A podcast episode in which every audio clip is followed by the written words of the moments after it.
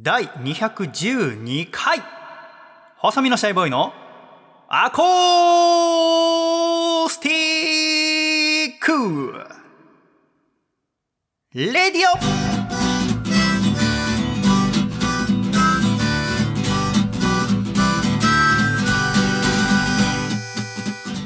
シャイ。皆様ご無沙汰しております。細身のシャイボーイ佐藤孝義です。第212回細身のシャイボーイのアーコースティックレディオこの番組は東京都江東区門前仲町にあります私の自宅からお送りしてまいりますこの番組の構成作家はこの方ですどうも、構成作家の笠倉です。よろしくお願いいたします。笠倉さんどうぞよろしくお願いいたしますお願いいたします。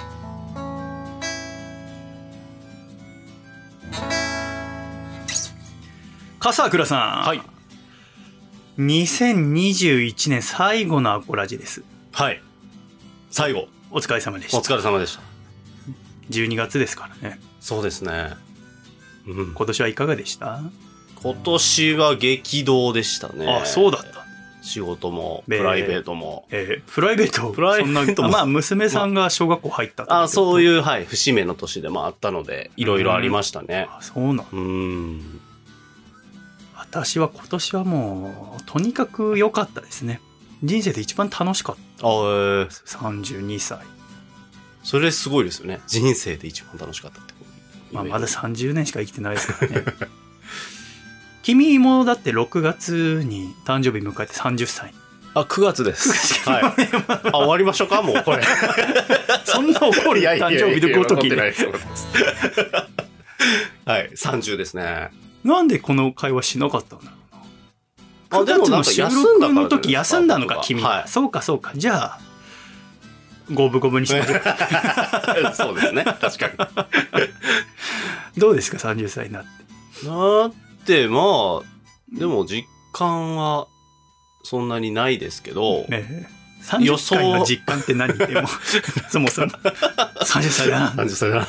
あまあでもなんか考えますよね。あそうなんなんか20代のうちに、あこう、やっと来たいとへか、ー会って仕事で会いたい人とか、はなんかそんなん考えながら20代前半へえ。ノートに書いたりとかしてたんで、だから22歳から作家の仕事始めてってことですよね。大学で。はい。はあ。で30代入って。入って、まあでも予想全然してない30代ですね。30歳ですね。そのあそうなんだ。10代の頃になんか、あるじゃないですか。大人像というか。でも10代の頃に思う30歳と全く同じ30歳になってる人はこの世に一人もいないでしょう。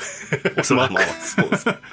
いやぴったしだよあの頃の予想とっていう人と。会ったことある？なんかそうなんです。よ僕全然結婚もしてないイメージだったんですよね、10代そうだったんだ。仕事をだから40、まあ40歳ぐらいまではうん。バチバチして、で、えーそれぐらいに結婚するみたいな、あ。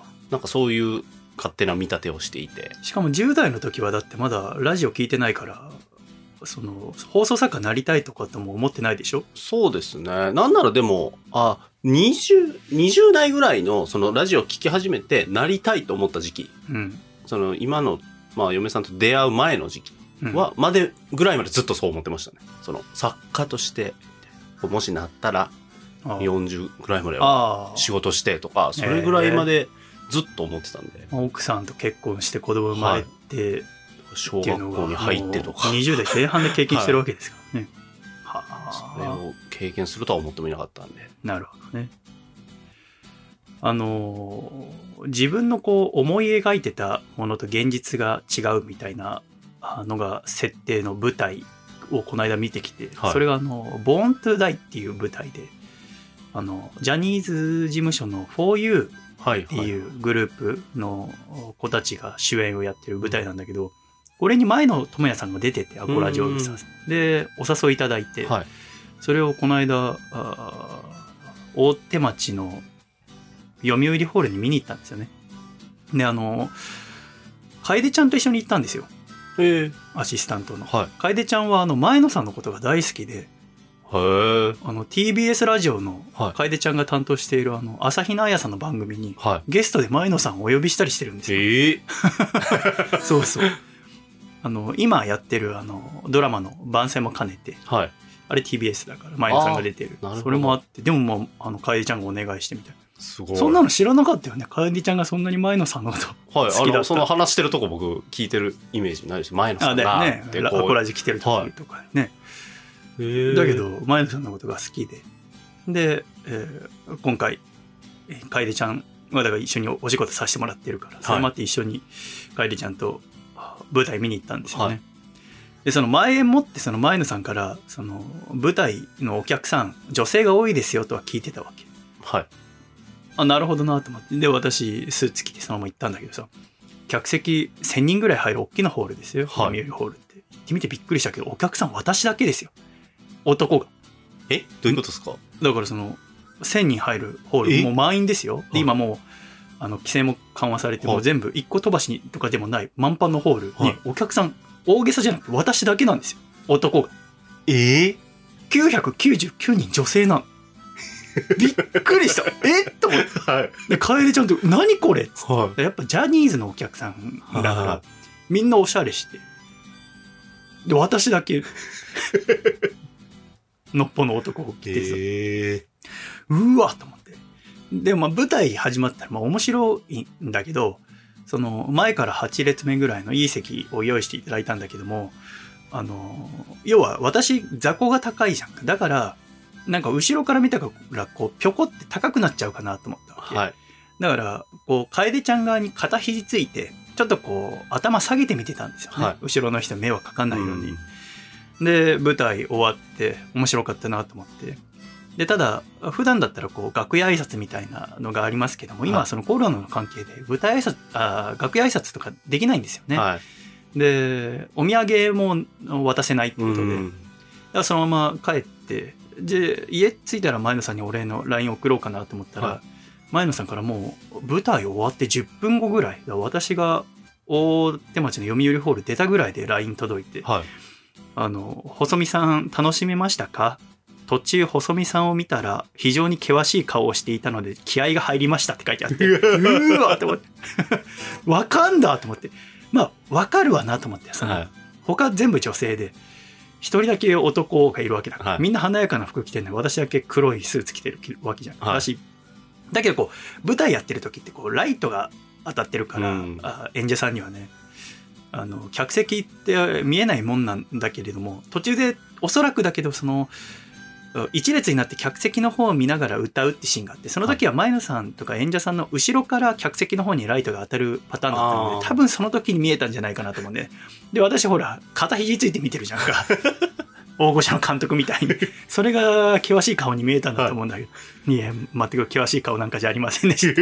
気合が入りましたって書いてあったからさ、はい。いやー申し訳ないなと思ったんだけど、舞台すごく楽しくてね。うーん。えー今年初めてだったな。だからライブとか舞台を見たのが。ああ、なるほど。なんか行った今年？僕はあの、マイナビラフターナイトっていう TBS ラジオさんがやってる、お笑いの。若手お笑い芸人のチャンピオンを決めるライブ。あのー山里さんが MC やる。そうですね。えーそれを直近で言うと見に行きましたね有楽町のホールへえ、で。はいあれ誰が優勝したの？あれは、あ、やば。全然今、ああ、やばい。あ、めちゃくちゃやばいです。ああ、やえ、ばい。めちゃくちゃ面白かったとか、なんか、感想あだってあれ優勝するとラジオ番組持ってるでしょ？あ特番。こんなに出てこないことありますかね？知りませんよ。すっかりお見に行きました。ね山里さんも見れて嬉しかったですしね。いや、忘れたことなしにしないでください。編集点みたい。本当出てこなあい。ちょっと、じゃあ、おのおの調べてください。楓ちゃんとはしばらく会ってませんか？会ってないですし、連絡も取ってないですね。最近。一番最後会ったのは？え？え、でも、ここ、この、シャイスタジオで、なんか二人で出た回があったような気がするんですけど、だから、それはあれですよ。去年の一番最後のアコラジです。最後第200回の収録はいが、楓ちゃんと私と風倉君の3人でやりましたから。だか以来。らちょうど1年会ってないんですよね。一年、はい。200回、去年の最後の収録、楓ちゃんと一緒に何したか覚えてます？ああ全然覚えてないですね。うんだろうね。だって直近で見たマイナビラフターナイトの優勝しか何も覚えていい。ない。あるまじき。何も覚えていない。何しましたっけ？あの、綱引きしたんですよ。あ、そうだ。はい。し覚えましたね。うん思い出しました？はい。なんで綱引きしたか覚えてます？そんな急に綱引きなんてしないでしょそうですね。あれ、運動会とかの話からですよね、うん確か。で、僕そもそもはい。笠倉くんが娘さんのその幼稚園のとの保護者の綱引きとか楽しかったのはい。で私はもう20年以上綱引きやってないなみたいなさで綱引きってどうなのって言ったらいや大人になってやっても楽しいんですよつってでただ去年はそのコロナの関係で運動会がないとはい。だから楽しみにしてたけど綱引きできなくて残念でしたって話からじゃあかさちゃんに綱引きさせてあげようってことで、えー綱引きをやったってことです、はい。思い出しました楽しかったですね。楽しかったですか？いや、本当真剣にうん、やっぱ大の大人がああ言って、あれ私とかさちゃんは3回やったんですよ、やりましたね。あれ何勝何敗だったか覚えてます？え、あれ2勝1敗とかですいや、ぼ僕0勝3敗あれ？で全部君が勝ったんですあ、そうだ。そうだ。全く歯が立たなかったんですよねすごくか、はい。楽しかったっうんていうのはもうその勝ちを味わってたからだと思います。私がもう地面に引きずられました なんなら2対1とかでややりませやった。た2対いや楓ちゃん私、はいプラス笠倉、はいでギリ勝ってたぐらいそうでしたよね。だからあれをだから去年の最後にやったんですよね、はい。で私その去年思ったんですよねはい。あのやっぱラジオっていうのは作家とパーソナリティの力関係は五分五分じゃなきゃいけないと思うわけです、はい。どっちが偉いとかじゃなくてどっちが率いるとかじゃなくて私とあなたは五分五分であるべきなんですよね。はい。でも去年の綱引きで発覚したのは100ゼロで君の方が強いってことが分かったわけじゃないですか、はい。パワーバランスよね、はい。これはことだなって私思ったわけです、はい。よくないなと思って。はい。で私は決めたんですよね。勝とうと 1年かけてはい。体を根本的に鍛え直してはい。1年後リベンジしようってあの時去年の最後200回のラジオの編集を終えた時を決めたんですよ、はい。じゃあ何をすればいいかなってまず考えるわけですよね、はいまずあの時私体重が65キロぐらいでうん。君が？多分90、ちょいないぐらいかな、あ、でも1、2とかあ言ってたのかあの時。やっぱりその筋力の問題もあるけれども体重そのものが綱引きは勝敗に関わってきますから、はまず体重を増やす必要もあるなと、い。うっんてなるとどんくらい体重を増やせばいいかと思うとまあその3回やって3回負けたんだけれども、はその一番最後はちょっといい試合をしたんですよ。はい。っていうのもまあその前に笠倉くんと楓ちゃんとかもやってうん。笠倉くんがだんだん疲れてきたっていうのもあったんですよね。ということはやっぱり疲れるといい勝負になるんだ、うん。要は筋力を鍛えたりすればいいんだと思って。で楓ちゃんと僕が組んだら笠倉くんに帰ってたわけだから、はい。楓ちゃんは軽いけども。ってことは私が重くなって筋力を鍛えれば勝てる可能性が出てくる。です。まあ大体体重は15キロ差ぐらいならなんとかなるんじゃないかなと思ったわけ。だから10キロ増やそうと。はい。って考えると、1年間で考えると、1ヶ月に800グラムずつ増やしていけばいいわけですよね。はい。で、去年の時点ではジム入ってなかったけれども、やっぱ根本的に、あれさ、綱引きやった翌日、きはい筋肉痛になったでしょ？なりました。どこが筋肉痛になった？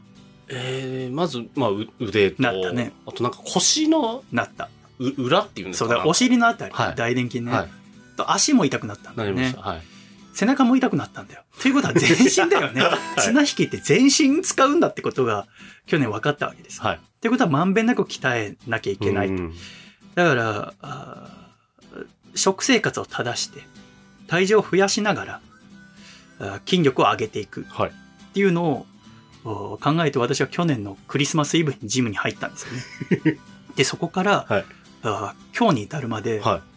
コロナのワクチン打って副反応出た日以外ははい一日も休まずジムに通ったんです、はい。あお前を倒すために。いやいやいやいやそんな。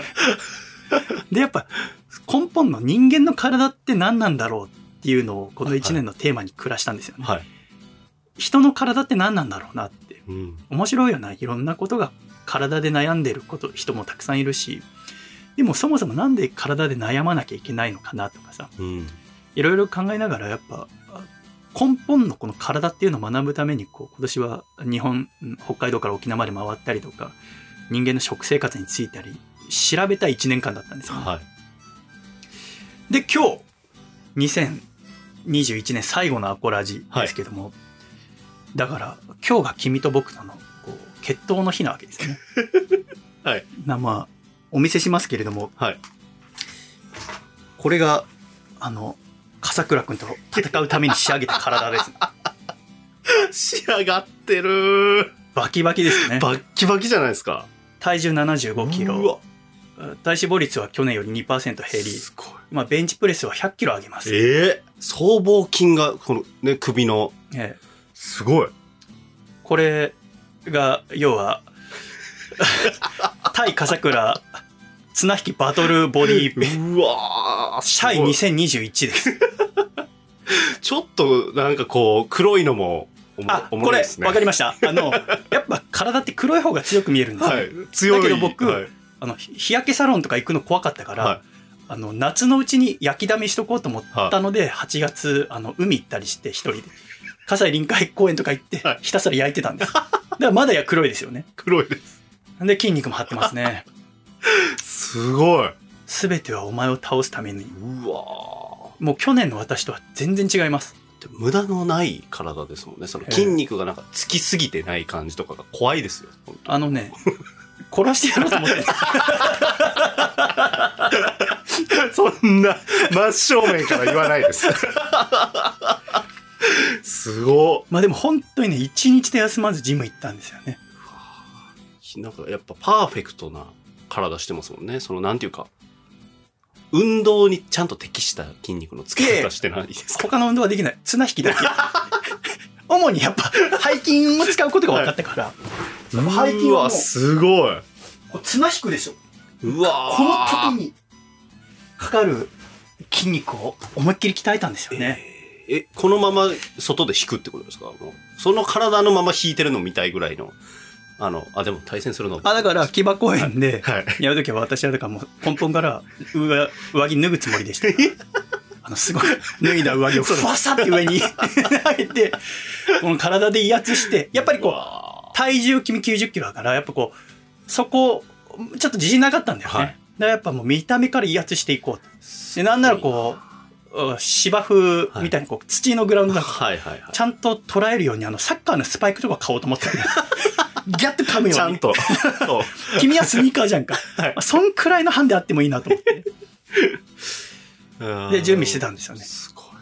だからやっぱこう、少しずつこう、笠倉にもちょっと威圧かけてたのは、はい。夏ぐらいからもう無意味に私タンクトップとか着ながら、あの収録してますからね。まあ鍛えてるなーぐらいでしたけど、実はそうだったんですね。あの、内緒にしておこうと思ったから。はい。だって下手に、あの、先に今年の最後、あの、綱引きやるよなんて言ったら、はい君が準備する可能性があるじゃんか。そうですね。そうすると、あれだから、もうやっぱ不意打ちをして私はギリだと思ってたんでね。あ、じゃあ僕がこう体重落としたみたいな話聞いた時どう思ってたんですか？あの時。内心。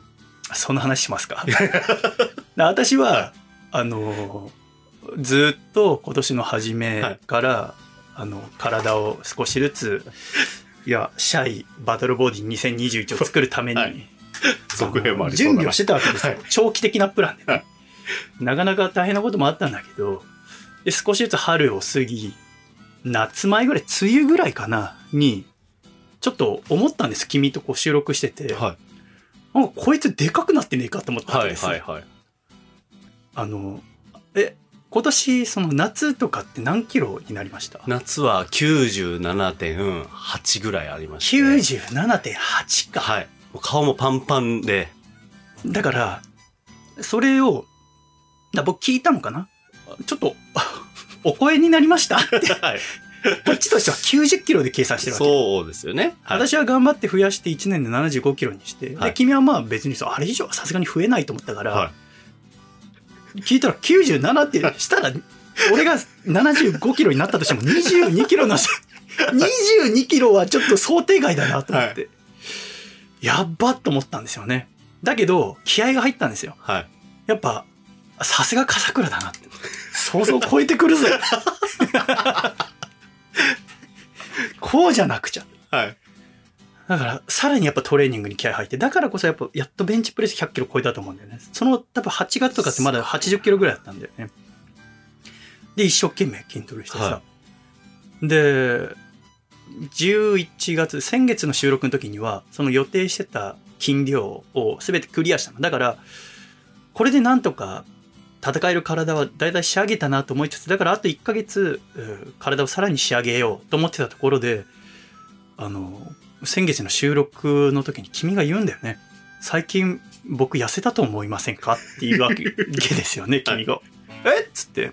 別に見ててわかんないけど、え、それ何？って聞いたら、いや、今、あの、い、一日一食ダイエットしてるんですよ。っていうわけですね。で、なんか、どうやらこう、あの、ずいぶん痩せたと。10キロぐらい痩せたんです。けど、家族、娘とか嫁さんとか会社の同僚が褒めてくれないんです。はい。っていう話をしてましたよね。はい。だから、細見さんどう思います？僕痩せましたよね？言ってくるわけですよ。はいそれを聞いた途端、私はもう余計なことするんじゃねえ。俺は強いお前と戦いたいんだよ。と思ったわけです。だから、先月のう時点でもう2ヶ月ぐらい実はダイエットしてて、そうですね。87キロとかになってた。そうですね。今、現時点で言うと88.1ですね。正確に言うとというか。はい。何やってんの？邪魔するなよ。何やってんの？本能的に察知したんですかね。なんか、なんかあるぞ っていう。何やってるんですか？近づいていますね。だから、あの、細見さんの体重に近づく形に今なっちゃってます、うんそうだよねだって88.1なんで。だって私としてはそのお100キロ私の予想だと100キロになってる想定でだから、はい。作り直したんですはい。予定をね、100キロのお前に勝つ体を作ろうと思って、で、えーまあ100キロは相当きついかもしれないけどだけどもやっぱり、えー下半身の筋肉君は普段筋トレとか一切しないじゃんか,、はい。やっぱなんとか筋肉でカバーしようと思って下半身を主に鍛え直してたんだけれども、でもやっぱこう負けた後に君が多分悔しくてあのアメフト仕込みのタックルを僕にしてくるっていう想定だったんですね。それを僕はもう受けないために私はもう週1でキックボクシング通ってましたからこの1いやいや。いや年。あのアコラジオールスターズのゆうちゃんのところで。だかはい。らもう君が泣きながらタックルしてきたところをこめかみハイキック一戦パー。ンで気絶させてで綱引きに使った綱で君キックを縛りして。なんで聞こうします木場公園のドッグランに投げ込むってところまでを 想定しながら私はやってたんですよね。とんでもないな ですけど実際は88キロなわけですよね。なんかね、んで、えーひじ私の中でもう何回も会議をしたんですね。はい。要はその1日1食ダイエットっていうのはなかなかこうハードなダイエットですので、はいはいはい。要は10キロ落としたわけですね。うん。10キロ落とすと脂肪が6キロまあその人の体によるけどもはい君だとおそらく4対6って言われてるから6キロ体重が落ちてはい。4キロ筋肉が落ちてるんですね。うん。ってことはおそらくその去年よりも筋肉が弱くなってるわけです。はい。ダイエットをかなり短期間にこうギュッと頑張ったからね。そうすると今のこのシャイパワーボディ2021と戦った場合下手するとあの体が真っ二つになる可能性。サクッ腰を支点にスポンってあのフィギュアみたいに。あ真っ二つに。あ木場公園の真ん中ではさ広い芝生の真ん中でさ鮮血に染まる可能性があるわけですよね。まあそれは冗談としても要はぎっくり腰とかなる可能性があるんですよね。はいだってあの全身使ったじゃないですか。そうですね。で特に腰に来たでしょ？はでぎっくり腰なんかなったらこの年末これからだって実家帰ったりとかもしあるとするならさ、それ結構できないとかなったらさもう僕君の髪ピンクの嫁さんに謝んなきゃいけないってことになるでしょ？言ってるな。それはちょっとやばいなと思ったわけ、はい怪我させちゃうのでだから、えーいろいろ考えた結果、はい綱引き大会は中止ということになりましたおお。ちょっとやろう、やる流れかなと思って、心の準備できてますけど、今。大丈夫ですかね。どう？あの、やることも知らなかった綱引き大会が今中止に勝手になってる、はい。なんか、よでも僕としてはもう1年、る そう一年ってすごいですね。あのね、あの、し収録前にちょっとラジオの他のキメネさんとしてるラジオの話とかもしたけどさ、あの、しまし今年から僕たちこう1ヶ月に1本のペースでこのナンバリングタイトルは作ってるでしょ、はい。だから1ヶ月に1回だからこそできるこう深い取材とかいろいろやってたんだけど、はい。そのそれを始めるにあたって僕心の中でこうもっとバカバカしいことしたいなと思ったわけ。はい。1年かけて毎日欠かさずやったことをオープニングのトークの15分だけに詰め込むってすごくバカバカしいじゃないですか、そうですよね。はい。でも大人になるとだんだんこうみんな真面目になっていくでしょ、うん。でも大人だからこそこうバカバカしいことやりたかったんだよ大真面目にね。はい。やっぱで言葉でどんだけ真面目にやったっつってもやっぱそれまあ言ってしまったら本当か嘘かなんて分かんないけど、うん。体は分かるじゃんか。去年の僕と比べてもう体で分かるでしょ？これはもう大真面目でふざけてきたなっていう、はいだけどまさかこんな終わり方をするとは、夢にも思わなんだまあ勝っても負けてもいいなとは思ってたのはい。勝ったら五分五分だねっつって、うん。で負けたらあこんなに1年やって負けちゃった、はいはいはい。バカだな試合ははい。とほほのどっちかだとそうですね。思ってたんだよねどっちにね。転んでもいいですよね、まさか試合できないっていう何やってんですか？やります？やん、やんないですか？やんないよ。こんだけ言ってやったら多分本当に怪我して本当に笑えなくなっちゃう鍛え上げられたボディのみがしっかり残りましたね。無駄。年末に。無駄なきマッチョが出来上がる仕事関係ないのに。ラジオ界有数のボディが出来上がりましたパーフェクトボディですね。あのなんでダイエットしたんですか？まあ健康ですね。あの、まあ、ニヤニヤしないでください これあのバラエティーじゃないいやいや、怖いな。鍛え上げられたボディで。上裸の人に言われてるから、ね、上裸の人にふざけないでください、はいお前じゃねえか一番ふざけてるなと思いながら。どうしたんですか、まあでも30歳っていうね、話さっきありましたけど、うんあの、まあ健康うんしかも家族もいることだしっていうのと、まあ嫁さんからずっと言われてたんで、ああの、太りすぎだよと、さすがに。ああ、そうねな。で、まあ、それで絞っていったっていうのもただ自然な理由ですね。太りすぎだよってさ、はいその嫁さんのその線引きはどこだったのかな？まあ、いや100キロ、はい。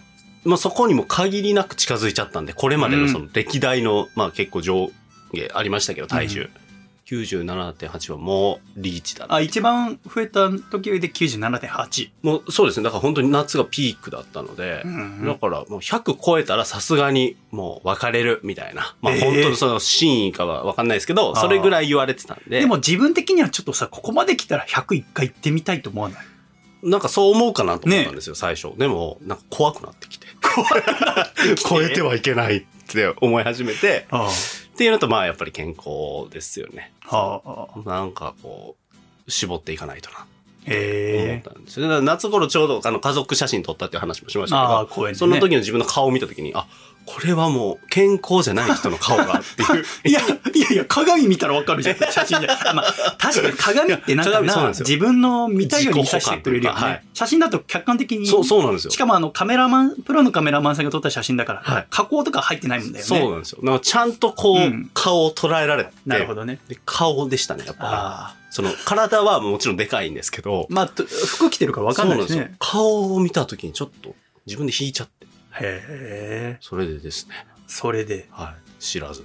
その1年計画も知らず、で痩せました。一日一食ダイエットをしてそうですね。一日一食ダイエットってのはどっから来たんですか？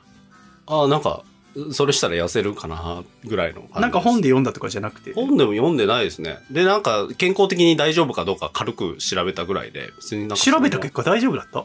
大丈夫でしたけどね。一日一食ダイエットって私が思うにあの初恋した女子高生とかしかやらないバカなダイエットだと思うんですよね本当に、いや、そうだと思うんですよ。僕全然その科学的な何も読んでないですし、ノリで始めました。本当に。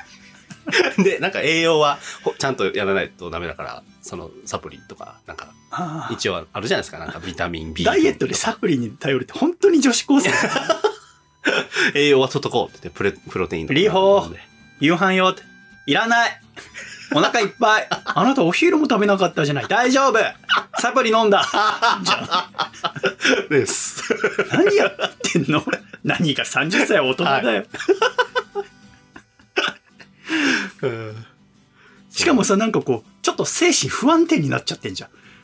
そのだからそのダイエットにおいて一番の指標は体重でしょ？数値を見てたわけですよね、はいはいそうでで要はあ何キロ痩せた？何キロ痩せた？っつってで2ヶ月ぐらいかけて88とか87にして、で数値は落ちたけども要はあ周りからあんま痩せたって言われなかったわけだね、はい要は先月の君はそうですね。でちょっと不安になってきちゃったよねはい。なんでみんな褒めてくんないんだろうって10キロ減ってんだよ はい。アクエリの2リットル5本分だよって思ってるわけでしょ？そうですよ。だけど周りなんか言ってくんないってことで普段そんなことを言わない私に対しても僕痩せたと思いませんか？はって部屋入ってきて真っ先に言うわけですよね。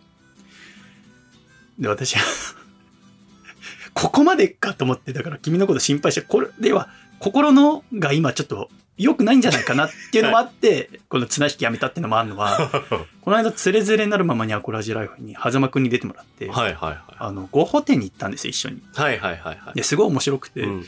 でその後のラジオも楽しかったんだけれども、ゴーホテに行ってそのままうちに来て収録するっていう時に、はい。その上野からうちに来る途中で狭間くんがなんか思い出したかのようにあっつってあのこの間あのジャーゲさんにあの失礼なことを言っちゃったんですよってほうほう。狭間くんが言ったんですよね、どうしたの？っつったらある日あのジャーゲさんからあの LINE が届いて、はい。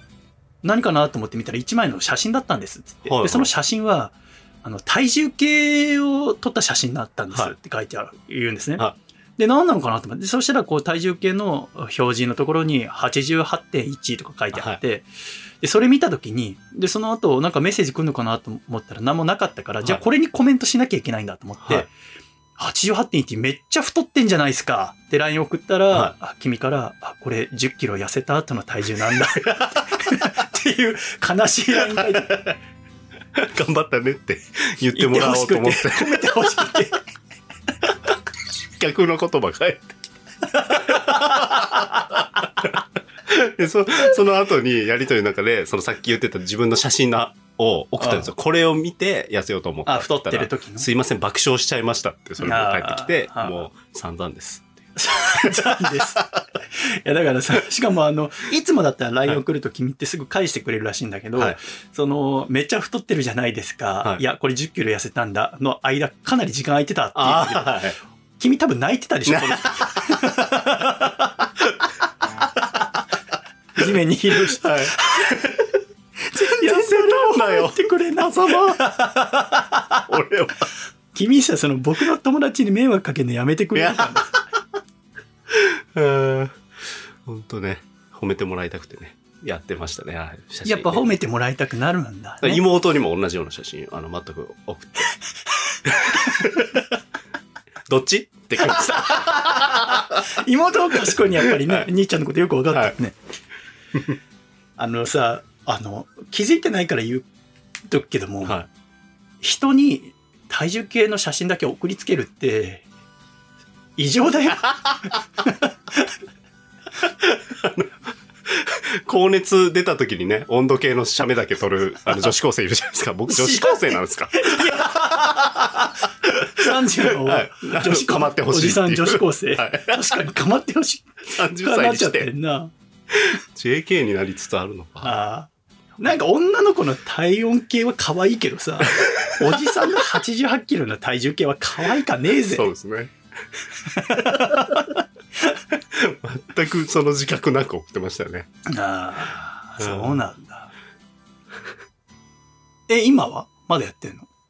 ああ、やってますよ。一日食代と。はいあ心がけて。まあなんか、こう出かける時とかは別に普通に食べますけど。あなあだからまあ、そうだね。その、体についてだからこの1年学び続けてきてさ、は私は、その、今年、すごくハッピーだったっていうのは、い。うん。初めて自分の体について分かったんだよね。うんうんあの、要はだから、去年の一番最後の収録やって、そこから、あーひたすらいろんな本を読んだんだよ。うん。筋トレの本も読んだし、お医者さんが書いてる体についての本もそうだし、美人モデルが出してるうボディメイクの本とか、はい全部で40冊ぐらいまで読んだ時に、30冊ぐらいか、読んだ時に、あることに気づいたんだよ。はい。これ、ゴリゴリのボディビルダーが書いてる本も、えーインフルエンサー女子が書いてる本も、中身は実は同じことを言ってるなってことを気づいたんです。はい。それは何が書いてあると思う？要はその、いたくさんあるだろう、体についての本。はい本屋さん行ったら100冊以上あるよ。全部過去の回したら数千冊っていう体作りの本があるよ。あれ何が書いてあると思う？え、精神論的なこと違うでいいですか？あ、違う。体作りにおいてはい大切なことは、普通に生活してくださいっていうことなの。はちゃんと食べて、ちゃんと寝て、ちゃんと運動するっていう。これだけなんですよね。い。はい。いや、普通に、運動してって、普通に食べて、普通に寝るっうん。ていうことが大切ですよって全部の本に書いてある。はい。ただ、その普通にっていうのが私たちは難しい時代に生きてるってことなんです。うん。うん。つまり、今私たちは夜でもい24時間明るい中で暮らせるじゃないですか。うんでも昔の人は夜はもう暗くなったらもう眠くなっちゃうんですよ。暗いから。うん。だし、30年前とかあ40年前でも夜面白い番組とかやってないから、今ネットフリックスのフールだので夜面白いもの見れますけど、はい。夜になったらやってんのってラジオぐらいだから、うん。ラジオ聞いてると眠くなりますから、普通に生活してりゃ眠くなっちゃったはずなのが、今は普通に寝ることが難しいと。食事も、そこら辺にあるもの食べてたら、それぞれの国にはそんなに種類、食材ないですから。うんでも今こう、貿易が世界中とできるように、世界中の食材入ってくる。はいいろんなものが入ってきて、要は我々が一生のうち食べなかったような食材も体に入れられるようになった。うん。で、コンビニだのスーパーマーケットだのがあって、簡単に栄養価の高いものが取れるようになった。これは従来では考えられないことだった。うんえー運動も、昔はだってこの東京もさ、要は道路なんてなかったわけです。車もないし自転車もないから、うん。どこでも好きに歩くのは楽しかったと思うんだよ。でも今我々散歩しようと思っても横断歩道があるし、道路あるから車に気をつけなきゃ。自転車にぶつからないように。うん。と思ったら、やっぱ歩いててきっと楽しくないんですよね。うん。と思ってあんまり歩かないのプラス自転車なのバイクなのバス電車車といったものができたから、あんまり自分で歩かなくても動けるようになった移動できるようになった、だから従来の普通っていうのが今はできないですようん。だけども普通の生活してれば本当は普通に健康なんですよっていうのが本には書いてあるなるほど。でもそれが難しいから、うん。私たちはだからといってさじゃあもう電気使いませんとか車使いませんとかなんていうのはできないじゃないですかそうですね。そこに最新の技術を使って対抗するんです。うん。うん。うん。っていうのが、我々の目指す普通の生活ってところです。普通の生活っていうのをすれば健康的になるところで、うん。うん。君のやってるその1日1食ダイエットっていうのは、まず、睡眠、食事、運動って見たときに、睡眠はちょっとわかんないですけど、はい運動を君は普段しませんよね。はい。だから、普通の運動っていうのをしないっていう異常な状態をカバーするために、食事を1日1食にするっていう異常なことをすることによってカバーしてるんです。3つ大切なうち3分の2異常。だからこれは異常です。異常ですね。確で実に。はい、今たまたま体重は減ったけれども、30の体が舐めんなよ。こっからどんどんしんどくなるぞ。はい。今まだギリ、なんとかなってるかもしれないけど、体壊しちゃうよ。はい。もう今日やめてください。今日。はいあのね、あのーやっぱり、その、ダイエットするっていうのを最初決めたのは、やっぱ家族を守りたいからっていうのが一個あるじゃないですか。はい。家族を守るためにやっぱ健康が一番だと思うわけですよね。だから、体重減らすのはいいと思うんですよ。でも、健康的に減らせばいいと思いませんか、はい。それはありそうですね。あ、なんか言いたいことあいりそうですね。やいや、ないどうぞです。ないですよ。でもなんでそこまで分かっていて、一日一食ダイエットという、なかなかこう、まあ、まだ私、上裸で喋ってますけど。そうですね。ずっとムキムキな状態なんですけど。説得力がありまくるんですけど、その体で言われると。だからどうしたの？確かに。いや、まあ単純に今日は聞くよ、話。今日は聞くよ。うん今まで君の話誰も聞かなかったかもしれないけどそういうキャラみたいにちょっと。マッチョ、マッチョだなマッチョというかまあ、無駄のない。あ、でも本当運動したくないっていうだけですね。うんなんか本当そう、本当にもうそうです。だから、そのカバー。もう悪循環カバー。すごく気持ちわかるよ。はい。それさ、運動したくないっていうのはさ、相談してくれればよかったじゃん。はい。そしたら私、マッチョ紹介したよ。いろんなマッチョ。竹下幸之助を筆頭として。ああまあ、そうですよね。なんかでも、取り組みすらしてないのは、あれかなと思います。その、運動じゃあ一回してみようとか、今なんかそういう感じじゃないから、そういうカバーの仕方をしてますね。食で。でもね、おそらく同じ悩みを持ってる人ってすごくたくさんいると思うんだよ。言ってみたら君マーベルとか大好きでしょ、は漫画も好きじゃん。い。うん。今一番好きなのは呪術廻戦とか好きでしょ、はいはいはい。みんなムキムキでしょ？そうですね。はい。主人公って。キムキですね。僕の好きな桜木花道もムキムキだし。マーベルだってさ、はい。みんなムキムキでしょ？そうですね。トニー・スタークもうんキャプテンアメリカも。かっこいいな。ああいうの好きなのになんで自分はミシュランのマスコットみたいな体でいるんですか？で僕白いやはつはいその自分の体型でも見た目なんて別に自分が認めてればいいと思うわけです自分の好きな見た目であれば大切なのは中身だから、はいで僕は君はそのう太ってることを認めてると思ってたんですよはいはいはいはい。で認めていれば僕はそれでいいと思ってから何も言わなかったんです。はいだけど、なんか不安になって、痩せたことをみんなに聞き始めたり、挙句の果てには狭間くんに体重計の写真を送ったりしてるっていうのは、ちょっとやばいなと思ったんです やよ。ばいですか。ということは自分の体を認めてないってことじゃないですか。ああ、まあ。はい。なんか自分の中でモヤモヤしてるんですよ、今。ああ、だからそれが行動に出ちゃってるってわけなんですかね。その結果、どうすればいいかよくわかんなくて、はいでも運動はしたくないはいってなって異常な一日一食ダイエットっていうのになったわけです。はい。はい。はい。あのね、そういう時は人類の歴史に戻ってみればいいんですよ。はい今、日本人って1日何食食べるのが普通ですかね？一番多いと思いますか？まあ、あ、でも2食とかじゃないですか？朝食食べない人多いみたいな。あ、本当大体僕は3食だと思うんですよね。はで、それに加えておやつとか食べて1日4食とか5食になると思いますけども、もともと日本人っていうのは平安時代ぐらいのお文章を読むと1日2食だった。はい。朝、夕。って言っても夜になるともう、あの、暗くなるから料理できないから、うん暗くなる前にも食べちゃって、暗くなったら寝てたんですよね。それが、江戸時代の半ばぐらいになって、江戸時代入って100年ぐらい経って、うん。なんか、ろうだったりとか、菜種油みたいなものがあ出て、こう、屋内が少し明るくなるようになった。はい。夜になって。それで、少しずつ夕飯の時間が遅くなったっぽい。ってなって、1日3食になってったの。うん1日が長くなるから。で、それが今でも続いて、300年経った今でも1日3食はい。っていうのが定着していると思うわけですね。まあ、さっき笠木ちゃんは1日2食って言ってくれたけど、確かに1000年以上前からだいたい2食か3食なわけです。うん。1食の時代はないわけです、人間には。はいはいはい。ってことは、歴史的に見て、一食っていうのは普通じゃないってことです。でも、あのたくさんの本読んでみて、はい私が気づいたのは、普通に暮らせって書いてあるわけ。はい。ならば、普通に暮らすとした方がいいわけです。だかうん。ら食事は、今すぐに一食はやめてください。わかりました。納得してませんね。わかります。だって、この一食のおかげで、君は10キロ痩せたんだから。まあまあまあまあ、そうですよね。でもじゃあ、それで幸せになりましたか？褒めてもらえました？私は別に誰にも褒めてって言ってないけど、今会う人みんな私見て爆笑しますよ。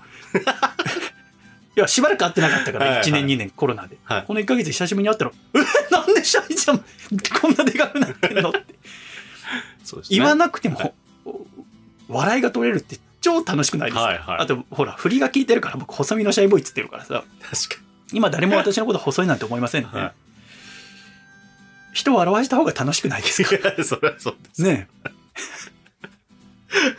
はい。あのね、うん、ボディービルダーの人とかが、はいじゃあ、あの人たちってなんか、増量期減量期みたいな話聞いたことあるでしょ？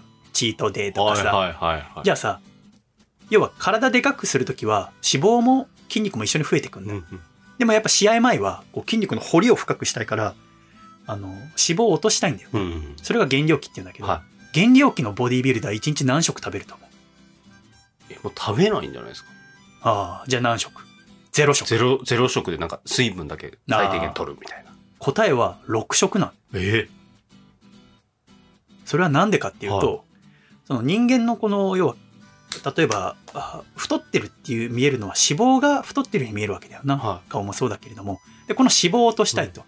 で、えー筋肉を大きくするには脂肪も一緒に取らないとやっぱ大きくならないんだよ。うん筋肉を大きくするには脂肪も大きくなってて、で、そこから減量期で脂肪を削り取る時には筋肉も絶対少なくなっちゃう。うんだけどなるべく筋肉を落としたくないですよね。はいはいはい。ってなった時にどうするかっていうと、タンパク質を適度に取るってことが大切になるわけです。うんうん筋肉の元になるものですね。はい。じゃあ、タンパク質1日1食ダイエッうんトだけど、やっぱ筋肉がちゃんとしたいから、じゃあ、大体人の必要なタンパク質って、例えば君体重90キロあったら、はい。普通に暮らすんだったら、き体重かける1グラム、だから90グラム。でも体鍛えたいとか、体、ボディメイクしたいっていう人は、かける2グラム。だから180グラムはい。1日食べると。うんうんじゃあ、大体鶏の胸肉100グラムにうんタンパク質は20グラム入ってると。はい。赤身のステーキでもいいですけど、じゃあ君 180g 取りたいから、うんうんえー、900、900g 肉食いますって言って、はいはいはい。1日1食ダイエットで食べるとしますよね。うんうんで、180g じゃあ1日分のタンパク質取れました。うんよし、OK! とはならないわけです。うんうんなんでかっていうと、タンパク質って、あの、吸収できる量が決まってるんですね。はいはいはい。だから、1回の食事で、まあ人のその腸の調子とかにもよるんだけど、うんだいたい 40g から 50g ぐらいしか取れないわけです。うんうんだから、経験ある人もいると思うけど、焼肉食べ放題とか行って、うん。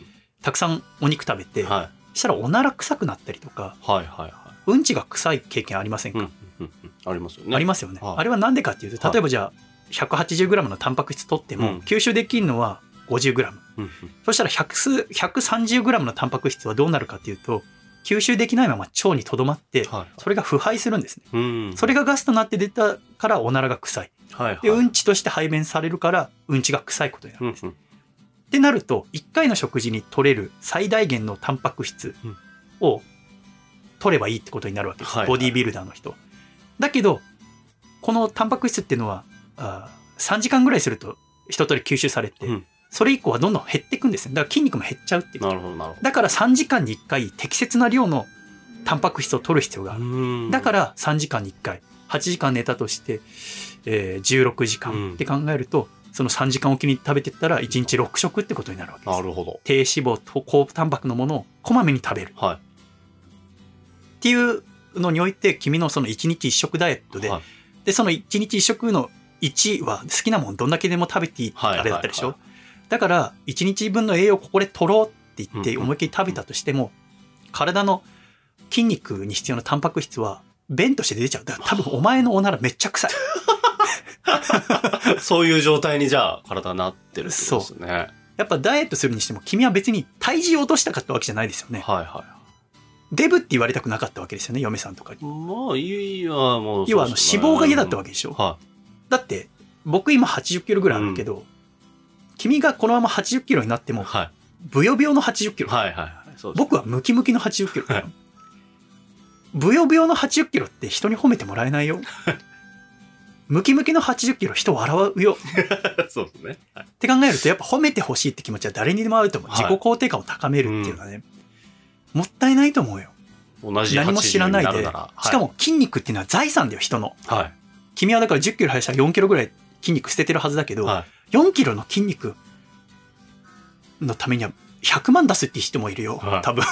そん、4キロの筋肉つけたいって思ったらね。筋肉ってなかなかつかないんだから。はだから、しかもこう筋肉っていうのは勝手にこうカロリーを消費してくれるんだよ。い。うんうん人間って生きてるだけでカロリー消費するけど、はい。じゃあどこでこう一、要はその消費カロリーが摂取カロリーよりも多かったり痩せるっていうじゃないですか。うんうんうんその消費カロリー増やしたいですよね、勝手に。はい。これ、じゃあどうやったら増やせられるかって、運動しないんだったら筋肉があればあるほど勝手に燃える量が増えるんです。はい。ということは筋肉があった方が太りにくい体なわけですよね。はい。だけど何も考えずに98キロから88キロにしてしまうと、じゃあ太る、太っている時と今の痩せた君、別に88キロで痩せたとは思わないけど、88キロでどっちが太りやすい体だと思いますか？は今なんですよね。なぜなら筋肉捨てちゃってるから。うん。はいはい。だから君がやるべきことは、うん。筋肉はなるべく残しながら、はい。脂肪を取り除けばよかったんです。は筋肉はそのままにしながら、脂肪を取って体重を落としていけばよかったわけい。です。なるほどなるほど。って考えると、1日の食事で取れ、その吸収されるタンパク質の量は限られてんだから、うん1日3回とかにして、普通に食事取りながら、その食事を低脂肪、高タンパクのものにして健康的に生活すれば、勝手に脂肪は落ちてくんです。はい。で、筋肉も落ちづらい。だから太りにくい体。うん言ったら、だって10キロって言ったらさ、僕10キロのこう、ボディースーツの重りを持って生活したらすごい辛いよ。特に下半身疲れると思う。はい。それだけの筋トレを君は毎日してたってことなんだよ。はい。あ君は素晴らしい体を持ってたんだよ。だったらそれをわざわざなよなよした体にする必要ないじゃないですか。太ってるように見えてめちゃめちゃ筋肉あったわけだよ。はい。だって去年の僕は太刀打ちできなかったんだから。だからその筋肉をとどめたまんまはい脂肪を落として痩せたならば太りにくい強い体になってたわけです。はい。だから相談してくれればよかったじゃん。で結果その経ってもあんまり痩せたって言われずにはい自己肯定感が高まらない体が出来上がるわけですよね。はい。で今なお一日一食を続けようと思ってるわけですから どんどん体の中に負担がかかっていって今までは若かったからなんとかなったけど僕はい30代になって3年先輩だから言うけど、うん30代は結構体にガタがきますよはいはいはここからさらに40代になればさらにうん50代になればさらに体っていうのはこれ以上は成長しないって思う、内臓はねい。うん。だけど筋肉は成長できますから、はい常にねちょっとなんか年末年始、はいもしお休みがあるならゆっくり本を読んでみたらどうですか？そうですね。読んでみると、はい。あの結局やっぱ普通の生活しろって書いてあるんだなってわかると、はこれってやっぱあの僕から聞いただけじゃなくて自分で読んでみると楽しいと思うんい。だはい。でね運動をあんまりしたくないって言うけどできるよはい。君めちゃめちゃできると思うはい。なんなら昔スポーツ君アメフトとかしてたでしょそうですね。昔スポーツしてた人ってマッスルメモリーっていうのがあって、はい筋肉のそこからもうしばらく運動しなくてもいずっと運動してなかった人に比べて筋肉が大きくなるのが早いんだようんうんそれをマッスルメモリーって言うんだけど君にはそれがあるんだから、は上達 なんで俺ずっと上裸で喋ってるのか分かんないい。今からでも間に合いますかね？全然大丈夫だよ、だからまずはこの請求書に書かれた教材買っていただいていろいろグッズも買わされるやつだ。でもなんかそれで今から80目指して正しい方法で全然できるいけますか？あの80目指すというよりも、はだってさ80キロまあいいよ別に目指すい。のはいはいはい。80キロになったって誰も、あの、褒めてくんないでしょ？はいはい。あの、今の体重でも、かっこいい体だったら褒めてくれるでしょ、まあそうですよね。そこの、なんか筋肉。だからまずそこの概念変えちゃおう。はいかいだって変えちゃおう。あのさ、褒められた方が嬉しいってことでしょだって。そうですね。褒めて欲しかったんだ褒めてほしいです。体重減ったところで褒めてくれる人はいないって。はい。痩せたね。もし痩せたとして、顔が痩せたとしても、うん。その、じゃあ例えば久しぶりに会う人に、あ、すごい痩せたねって言われるかもしれないけど、それで終わりだよ。次会った時はもう別になんもないよ。はい。マッチョは常にマッチョだよ。別にマッチョになれとは言ってないよ。はまあいい体だねとか言われるそう、方を自分、目指すという。だって君はだかいら、やっぱもっと欲しいんだよ。褒めてって。そうですね。まあ人よりそれが大きかったりしますから。はい。あのね、でもみんなそれはあるよ。はい。あの、あとは君はほら、はい。モテたいんだよ。はい。あの嫁と娘に。はい。モテたいです。あの、君はの嫁はほら、アイドルの、男性アイドルのことが好きじゃんか。で男性アイドルはいい体型してるだろう。はい。若くてな。はい。で、おそらくオチとかに使われるだろう。娘とはいか嫁に。はいパパこんなブヨブヨみたいな。はい。そうです。で、娘まだ小1と幼稚園生だからそのアイドルとかわかんないかもしれないけど、おそらく嫁さんそんだけ好きだったら、娘たちもなんかジャニーズな他のアイドル好きになる可能性がありますよね。はいその時にさ、は自分の好きな女をさ、なんかこう、んうん、他の男の体見て喜ばしてんじゃないよそうですねっ。て俺は思うんだよ。それでさ、まあ別にそれはそれで別って区切ったとしても、はいオチとしてなんて使われたくないだろ。あそうですね。いや、なんか、その、かっこいい、こう、体もかっこいいパパでいたいかもしれないです。うん今言われて。その時に別に、うちのパパ、ムキムキなんだとか、かっこいいんだはあるかもしれないけど、うちのパパ、80キロなんだでは喜ばんない。そうですね。考え方を。しかもさ、1日1食続けてそれで成功したとしますよね、80キロ。それで喜んでたらさ、娘が思春期来てさ、好きな人できたと、うん痩せたい、1日1食にしようって言ったら、お前止めらんないじゃんだって。自分がやってんだから。でも、体に良くない。娘がやってたら止めるでしょはい。なのになんで自分はやるんですか？そうですね。間違いないです。はもう今日でさ、い、もう。はい2021年最後なんだからさ、そうですね。2022年いい年にしちゃいなよ。体にいい年ですね。うんこれは。今年だって仕事とかいろいろ楽しかったでしょ、ちょっと目標を、だから、そうです。しちゃいな？はい。新しい目標みたいなのは、欲しかったんで。うん。体にしな。いい体。あの、いや、まあ、け、まずははい健康的で言って、まあまあまあまあ、そでも、れはそうですねいいっていうのは一つ目標にはなると思うよ。確かに。でね、今はい一番心配してるのは運動があんま好きじゃないってことでしょ、うんうんうんうん大丈夫だよ。全然大丈夫。かさちゃん、大丈夫。はい。僕毎日ジム行ったって言ったでしょ、はい。毎日ジム行ったけど、筋トレしてない日はあるんだよ。はいはいはい。特に最初の方は、うんもうジム行くのでめんどくさいんだよ。そうですよね。行きたくないな、うんめんどくさいな、はと思ったから、僕が最初やったのは、ジムに漫画持ってくの、Kindle で。はあはあはあ。で、なんか、椅子あるから邪魔にならないところ、はジム行って、漫画読む。はで、僕は、1日1時間、体のために使うって、去年の段階で決めたから、は1時間入った途端にタイマー入れて、うん。そこで1時間漫画読む。はいあの、読んでなかった漫画。1時間経ったらタイマー鳴ったら帰るの。はい。それで終わり。はいはいはい。それでも痩せるんだよ。え？なんでだと思う？走ってるからですか、ジムも。違う、何も走ってないよ。え？歩いて、キックボードで行ってんだ、俺。びっくりしたのがさ、はい江戸東京博物館行ったら、こう、なんか、江戸からの現代までの歴史みたいなところにさ、はい。あの、展示としてすキックボード置いてあってさ、はい。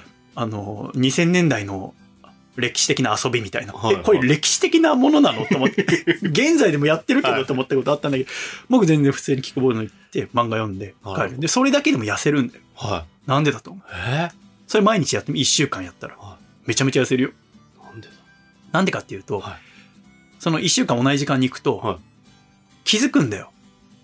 あ、あそこで筋トレしてる人、毎日来てるな、とか、はあそこでランニングマシン乗ってる人、女の人、この時間毎日いるな、はいって気づくわけ。あんなにかっこいい人でも、あんなに綺麗な人でも、1週間うん毎日来てるんだ。うん。しかもガンガン筋トレしてる、ガンガンストレッチしてる、ガンガン運動してる。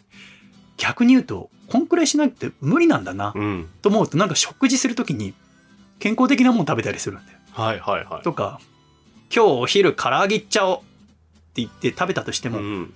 夜になって、あ、今日昼唐揚げ食べたな。うん。夜そばとサラダにしとこうかな。はと思う、なんか意識がだんだん変わってくい。るの、はいはいはい。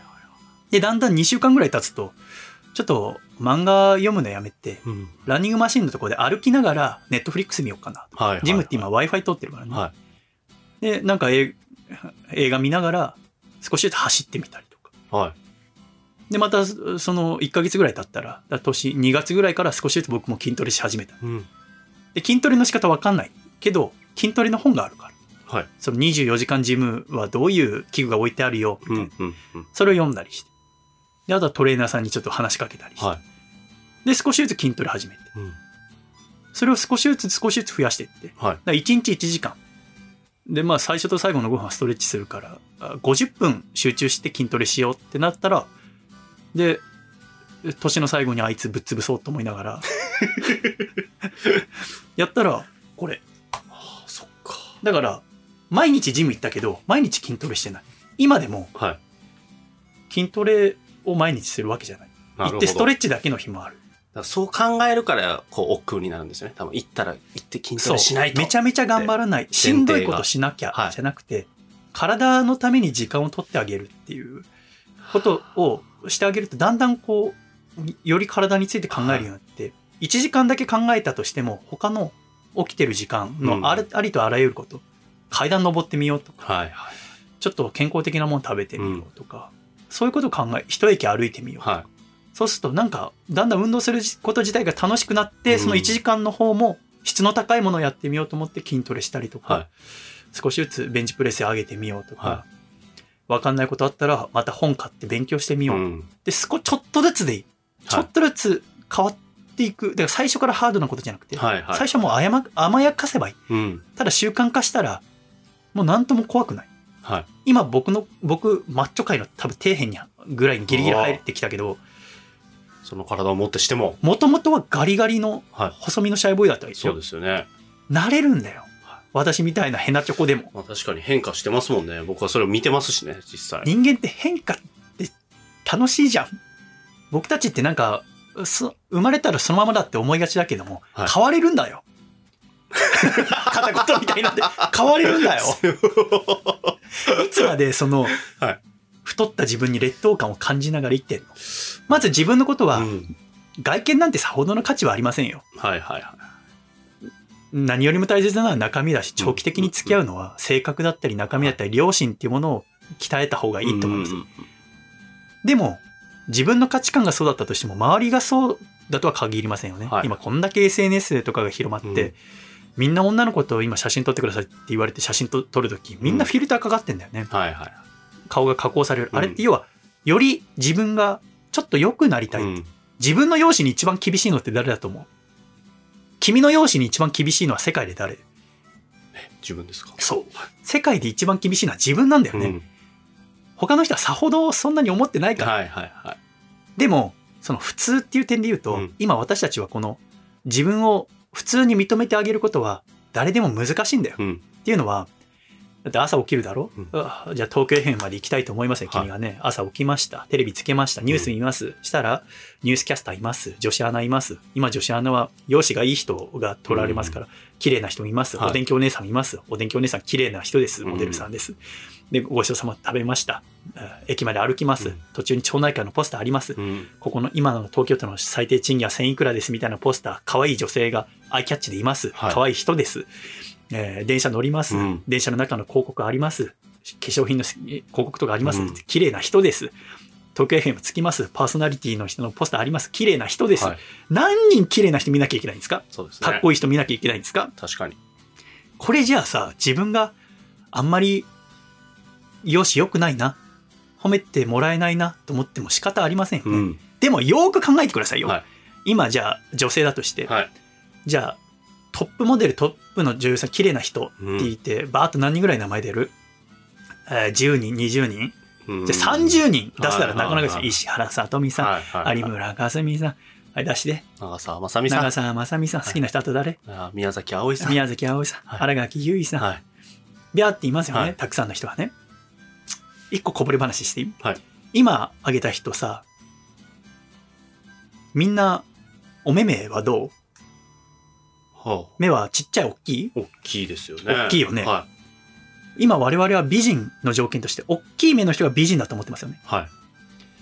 あの、数ヶ月前、遊郭の話しただろ、はい。江戸時代のさ、うんあれの時に江戸の本を読んで、はいその江戸の女性の美容書、今でいうファッション誌みたいなもんがあったから、はいそれ読んだんだよ。そこに何て書かれてたかっていうと、あの、美人になるための本なんだよ。うんそこにある項があって、あの、目を小さく見せるっていうとこがあった。はい。はい。はい。はい。目を小さくするためのお化粧っていう項があったんですよね。それどういうことだと思う？その時に、だから、目が小さいのは美人という、されていたということですねその。時じゃない。日本では1000年以上、はい。目が小さい人が美人だったわけ。はい。はい。はい。で、だから化粧で修正して、大きい、で、目大きい人とかは、だからちっちゃくするための化粧をしていた。あと、化粧の他には、目八分っていう方法が紹介されていて、はい。立ってる時は、足元から、えーおよそ1軒、1軒ってのは180センチなんだけど、うん181センチ先を見なさい。座ってる時は半軒、だから90センチ先を見てると、だから地面を見てると伏し目がちになるだろう。はい。はい。そうすると目が小さくなるので、目八分を心がけなさいって女性誌に書いてある。へつまり目を小さくしなさいって書いてある。ーうん。たった150年前の我々は目が小さいのが美人だと思ったんですよ。うん。そこから150年経って、今我々は目が大きいのが美人だと思ってます。はっていうことは、人のかっこいい、かっこ悪い、美人だ、美人じゃないなんていうのは簡単に変わるわけでい。す。はいはい。そこにとらわれて暮らすのってすごくしんどいと思いませんか、うんうんだってどうせこんなの変わっちゃうんですよ。はい。幻ですよ、こんなもん。うん。だけれども我々は、その中、あ今はすごく便利でとてもいい社会だけれども、そういう悩みとも付き合っていかない。はいはい。で、君はいろいろ勝手に不安になったけど、その不安の内容っていうのをどんどんほぐして、うん。分解してって納得すれば怖くなくなるから。はい。ぜひうちのシャイ教にやばいやばい。ということになるわけ。さっきのだからその美人のさ、話あったけどさ、ねうん。たくさんの美人がいてさ、あんな人たちに、あの、あの、あの心を、んもじもじさせられる必要はありませんよ。はいはいはいはい。だってあんな人はいないんだから。うん。だって女性の人口は今、日本の全人口が1億2000万としたら6000万人だよね。うん6000万人で、えー綺麗なモデルさんバーっと名前挙げられたとしてもはい30人ぐらいですよね。うんっていうことは、6000万割る30イコール200万ですよ。はい。200万人に1人の美女ですよ。200万人に1人の美女なんて一生に普通に暮らしてて出会えませんよね。うん。学年に1人の美女でも可愛かったですよ。はいはい。学年なんて今、一学年100人とかですよね。はい半分で女子50人のうちのうん1でも可愛かったのに、200万人のうちのに200万人に1人の美女なんてめちゃめちゃ綺麗に決まってるじゃないですか。はい。その人と張り合ってどうするんですか、そうですよね。200万人に1人のイケメンと争ってどうするんですか？でも私たちは別に争おうと思ってなくても勝手にそこと戦わされてるわけです。はいはい。普通に暮らしてる SNS 見ても、うん。だってその人たち確かに可愛いかっこいいですけど、さらにテレビのライティングだったりとか、うんポスターの修正だったりとか、あヘアメイクとかあアイメイクとか様々なこうプロの人が加わってのは出来ですよ。はい。それと戦ったってしょうがないです。うん。もう不安なんてものをまずそうやって分解していくことによって一つ一つなんとかなるか。はい。そんな体重に左右されるんだよ。そうですね。なんとかなるよ。うん。でもそのためにはそれに対抗する方法を知る必要がある。はい。どうやったら運動を続けられるかな、うん食べ物制御できるかな時々美人がさ特に変わってることはしてませんって言うだろうはい。あれはまたまたって周りの人言うけどあれ本当なんだよ、うんうん。なぜならもう綺麗になる方法を知ってるんだようんうん。その一日のサイクルではい。で全く無理してないそれができない人から見るとすごい努力見えるけどど。そこに行くまでじゃあ急にそうなったんじゃなくて、うんで我々生まれた時はみんな一緒なんだから、はい。ちょっとずつ変わってった。はい私がさっき言ったその最初ジムに行くだけだったみたいなところの一個一個ちょっとずつちょっとずつ増えてって最終的にものすごい人がいるわけだよね。はい。だからでもその過程っていうのは今すごく便利な時代でうん。確かに、えー普通の生活がしにくい時代でもあるけれども逆にそのうまくいった人がどうやってうまくいったかっていう過程をネットだったり本とかで知ることができるから、はいそこでついつま合わせるんだよ。はい。全部の力を総合してそこに努力する。うん。君はそのドダイエット頑張ったけども僕はこのシャイボディ2021作るにあたって 一回も頑張ったことはない。はい。ただ楽しくやってた。うん。なんか悔しいだろう楽しくやった私が ただその場に行って笑い取れて。しかもなんでか知んないけど、はい。これは別に科学的に検証されてないけどめちゃめちゃ笑い取るのが簡単になった、まあ、ラジオは関係ない映像がないからね、はいはいはい。なんか打ち合わせとか久しぶりに会った人とかと喋っててなんかマッチョになると簡単に笑ってくれるんだよ。へえ。だからじゃない？あのマッチョ芸人あんま会話得意な人いないだろ。はいはいはい。そうですね。大抵会話が面白いのってさ痩せたり太ったりする人だろ、マッチョの人はおしゃべりが下手なんじゃないよあの上手くなる必要がなかったんだよはいはいはいはい。ってことはみんなマッチョになったら多分この世のお笑いは廃れるだろうな だってマッチョで面白いんだからはい。だけど本当にこれ思うあの体鍛えただけであれこんな簡単に変わるんだへえ。すごく楽だよはい。マッチョで面白い人ってだっていないでしょ面白いっていうかあの会話がすごくはず、はいはいはい。まあ松本人志さんとかもマッチョだけど、はい。あの僕あの放送室っていう東京 FM のはい。20年前にやってた松本さんのラジオをうん。オーディブルでこの間全部聞いたんだけど、はい松本さんは30後半の時そのラジオ始めてんだけど、はい38歳か9歳の時のラジオで、お笑いは体鍛えたらあかんって言ってる。はいはい。弱いやつが、ヘロヘロしたり太ってるやつが笑わすから面白いんだって、うんお笑いは鍛えちゃダメだよって言ってうんうんうんでも今松本さん見てたらどう？あの人ベンチプレス140キロ上げるんだよ。は140キロなんて僕1センチも上がんないよ。めちゃめちゃバキバキのい。体だよ。うんあれなんでああなったかっていうと、ラジオ終わった後43歳ぐらいで結婚して子供生まれてうん家族守りたいと思って筋トレ始めたんですよ。はで、今あの体ですよ。はい君その素質ありますよ。で、今松本さんがさ、M1 とかさ、キングオブコントのさ、は審査員でいるとすごい説得力あるでしょ。はい。スーツ着ててもめちゃめちゃ胸板熱いな、はいはい。なんか笑っちゃうじゃないですか、ボサって言っただけでも。あれは筋肉のおかげもありますよ。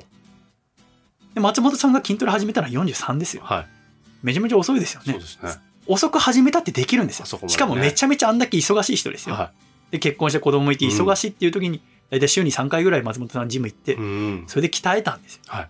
で今で140キロ。140キロなんて無理ですよ。すごいですね。ただ、あの、野田クリスタルさんは150キロ上げるらしいですよ。めちゃめちゃすごいですよね。っ すごい。ていうのありますから。はい。野田クリスタルさんもだって見て笑っちゃうでしょ。そうです。あれマッチョだ。だからですよ。うん。まあ別にマッチョになる必要はないんだけれども、はい。でも男の子の憧れとしてなんかちょっとマッチョってありませんか、そうですね。孫悟空とか桜木花道とか、うんうんうん。かまど炭治郎ですらいい体してるでしょ。そうですね。やっぱ我々のうん。中にもしそのちょっとムキムキになってみたいっていう人がいたり、まあ女の人も綺麗、かっこいい体になってみたいっていうのがあるならば、ちょうどこの、私は去年の年末に始めて1年間でなれますよ。はい。それはもちろん人によってやる。ただどうやったらその体になれるっていうのは分かんない。なぜならば、どの、世界中にあなたにとってぴったりの方はないからです。はいはいはい。何十冊も読んでやっと、その本には少しずつ自分に共通する点があって、だから僕は、す女性のスーパーモデルとも全然似通ってもいないけど、実はそこから得られることもあるわけですね。うんたくさん得て、たくさん得て、たくさん得て、やっと自分だけのものが、知識が出来上がると、もう僕、今めちゃめちゃ自分のこと大好きだし、はなぜならほっといても褒められるかい。ら、はい。あーもう、あとすごくハッピーなのも、人生で一回も太ろうって思わない限り絶対太んない。うんうん。痩せようって思わない限り痩せない。はい。自分の思い通りにもう体になる。しかも健康的にだよ。はい。だって普通の生活してさ、それを標準として持っていかないと体調崩した時何が悪いのか分かんないじゃん。そうですね。だからさ、もう、狭間くんに写真送ったりみたいなさ、異常行動をさ、しないためにもさ、そうですね。そんなことよりも、嫁さんとか、お子供にモテるためにもさ、はい。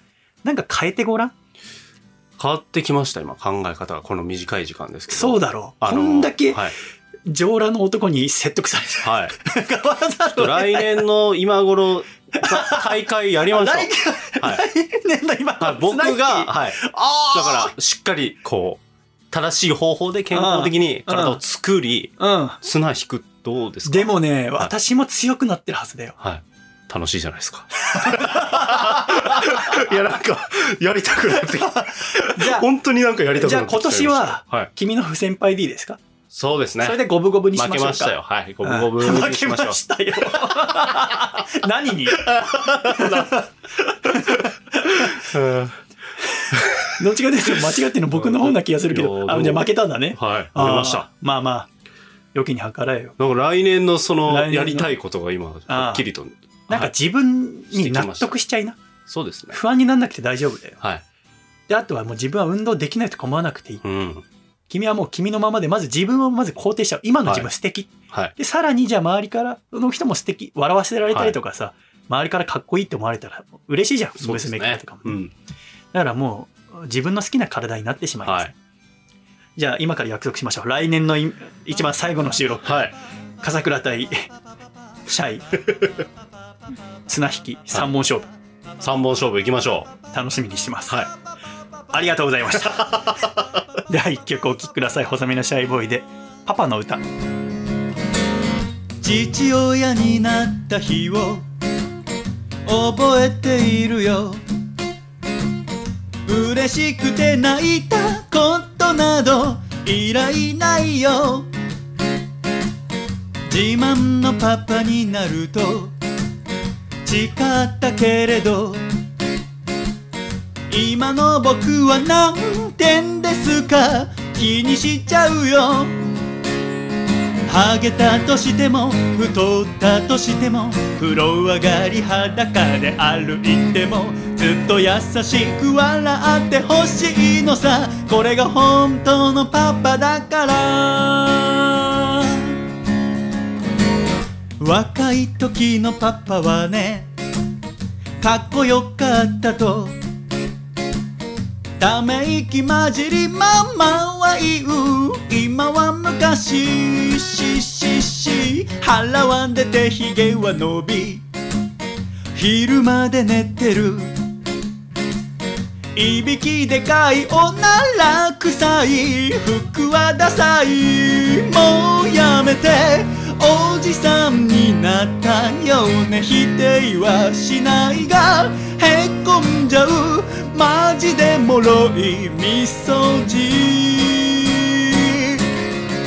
うーパパになってももともとは男。好きな子には褒められたいもの。だから甘めに見てやってくれないか。これが本当の僕だから。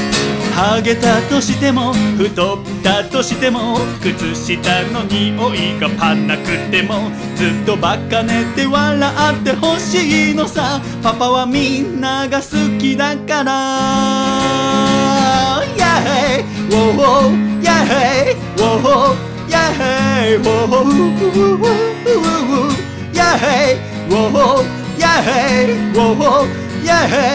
Yeah!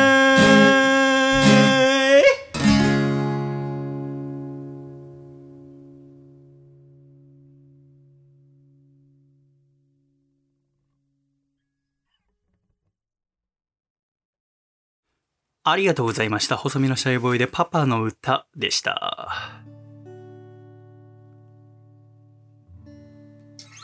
笠倉さん。はい。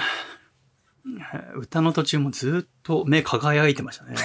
いやー、2022楽しみですよ。はい。見つかりました。あーはいとてもいいと思いますよ。うん。あのね、お仕事も楽しいわけですから、はい。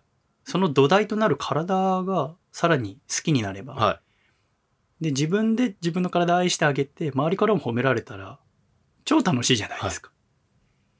でもなんか、私からするとこんなにも食いつかれると思わなかったい。そうですよね。ああとは、あの、う僕あの、もともとは、あの、フルマラソン走りたいと思ってたんですね。はあはあは今年走ろうと思ってて、はい2021に。だけど、去年の段階で、これコロナが広まりそうだから、なさそうだなと思って筋トレしたのもあったんですよ、はいでかく。だから来年は、フルマラソンのまた練習に戻そうかなと思ってたんだけど、あ。はい。やっぱ長距離を走ると、し脂肪も筋肉も燃焼しちゃってちっちゃくなるから、はい。体大きくなりづらいんですよね。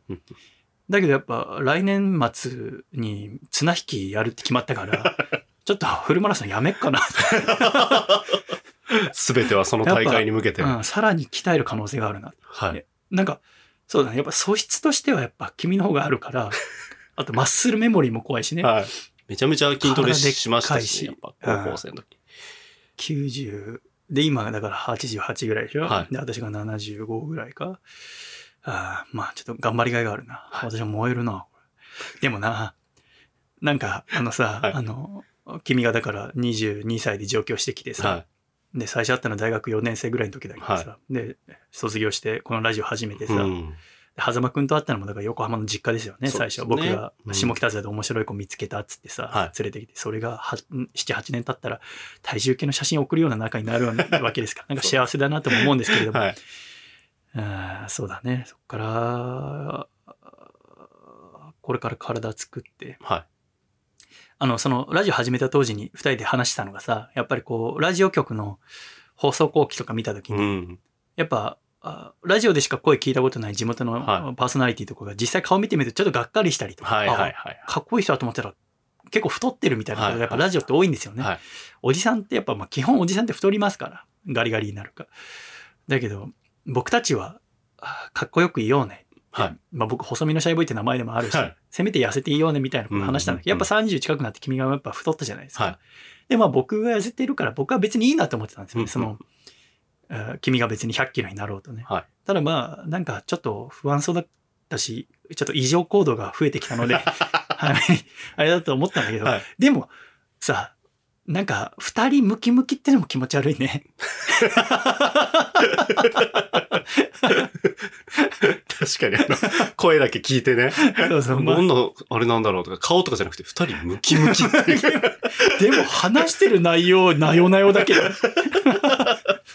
まだモテる新しいパターンですよそれ新しいパターン。はいそれはそれでことだなと思いますよね。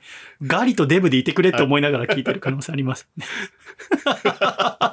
ちょっとマッチョが喋ってる。マッチョとマッチョ気づく。マッチョとマッチョが綱引きやってるわけですから。愉快だよな。は本当にね、マッチョになると、あの、勝手に笑ってくれるんだよ。はで、サウナ僕も行くようになったけど、はいサウナ行くと必ずおじさん話しかけてくれるしい。ね。兄ちゃんいいね、いい体してんね。お竹下くんとサウナなんて言うったら、わサウナ中の人話しかけてくれるよ、ー竹下くん。へで、僕には一切話しかけないよ。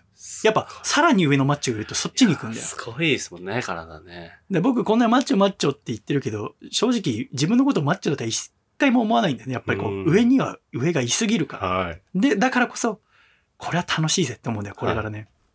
うん、ぜひ、えーね、自分の好きな体になっててほしいですね。は君なんて超いい環境だと思うよ。3人の女性と一緒に暮らしてんだから。い。そうですね。女性は、特にやっぱこう、アイドルとか好きな女性は筋肉好きだから。うん。うん。嫁の目を男性アイドルからこっちに引き、もう引っ張ってやりなよ。そうですね。うん。やってやります。他の男に視線持ってかれてんじゃないよ、お前。情けない、お前。はい。もう入会済みですか入会はい最もう最強はい。さっきまではちょっとね優しかったんですけど、入会してからはもう厳しいから。もう金もらってるから。分かってんのか、バーロー、お前。情けねえな。正しいです。男らしく生きろよ。はい。めちゃめちゃ時代錯誤な。精神論。男らしくとか、もう。でもさ、はい。あの、いつもラジオのこう編集終わって、はい。で、まあそれ、また聞き直して、で、その、聞いたのをまた直したりって何回か繰り返すんだけど、まあ一回2時間あるからさ、大抵散歩しながら聞くんだよね。はで、こっから散歩して2時間で帰ってくるって言うんですけど、大体、えーまあ電車で、えー銀座行って、で、銀座回って歩いて築地の方行って、勝どきの方行って、月島通って、そのまま歩いて家まで来ると大体2時間なんだよ。うんうんだから、毎週のように銀座は行くんだけど、あの、デパートによく入るんですよね。デパートの商品見るの好きで。デパートの1階って大抵何売り場か知ってますか？会は、あれじゃないですか？あの、食品っていうか。うん。はい食品はね、あ、地下ですよ近い階か。あの、デパ地下ってやつですよね。化粧品です、ね。そうそうそうそう、化粧品売り場なんだよね。はあれなんで化粧品売り場だと思う？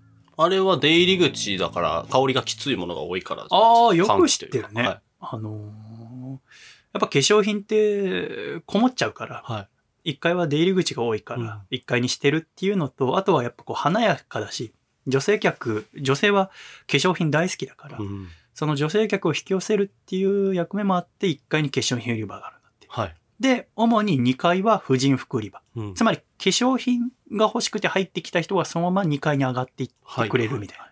これを噴水効果っていうんだって。は逆に物産展とかあバーゲンセールの会場が屋上にあるのい。は、はい。要はそのバーゲンセールとかに来る人ってそれは目当てに来るわけじゃん。はい。だからそれを目当てに買いに行く。うん。だからそこまでの過程には絶対と、おおめちゃめちゃバンバン行ってる。これは、はい今日あの鳥の市はいだから、はいはいはい。そこの神社と寺で、あの、今日お祭りがあるんだよ。これ今何時だ ?12 時だ。はあの、い。びっくり。鳥の市の時は、このゴールが鳴るんだよね。へ僕もう今平気じゃんか。ー。はい。今日2の鳥でしょ？は ?1 の鳥の時僕腰抜かしてるからね。い。いや、今、まあまあ、その平然装ってますけど、結構びっくりしてます。びっすい、い、い、戦くりします。近いですね、しかもね、やっぱり。近いよ、近いよ。はいうん。すごい。これすごいな。すごい。やっぱ下町ってでもこういうの結構あんのよ。1ヶ月に1回は何人かしらのこういう行事があるから。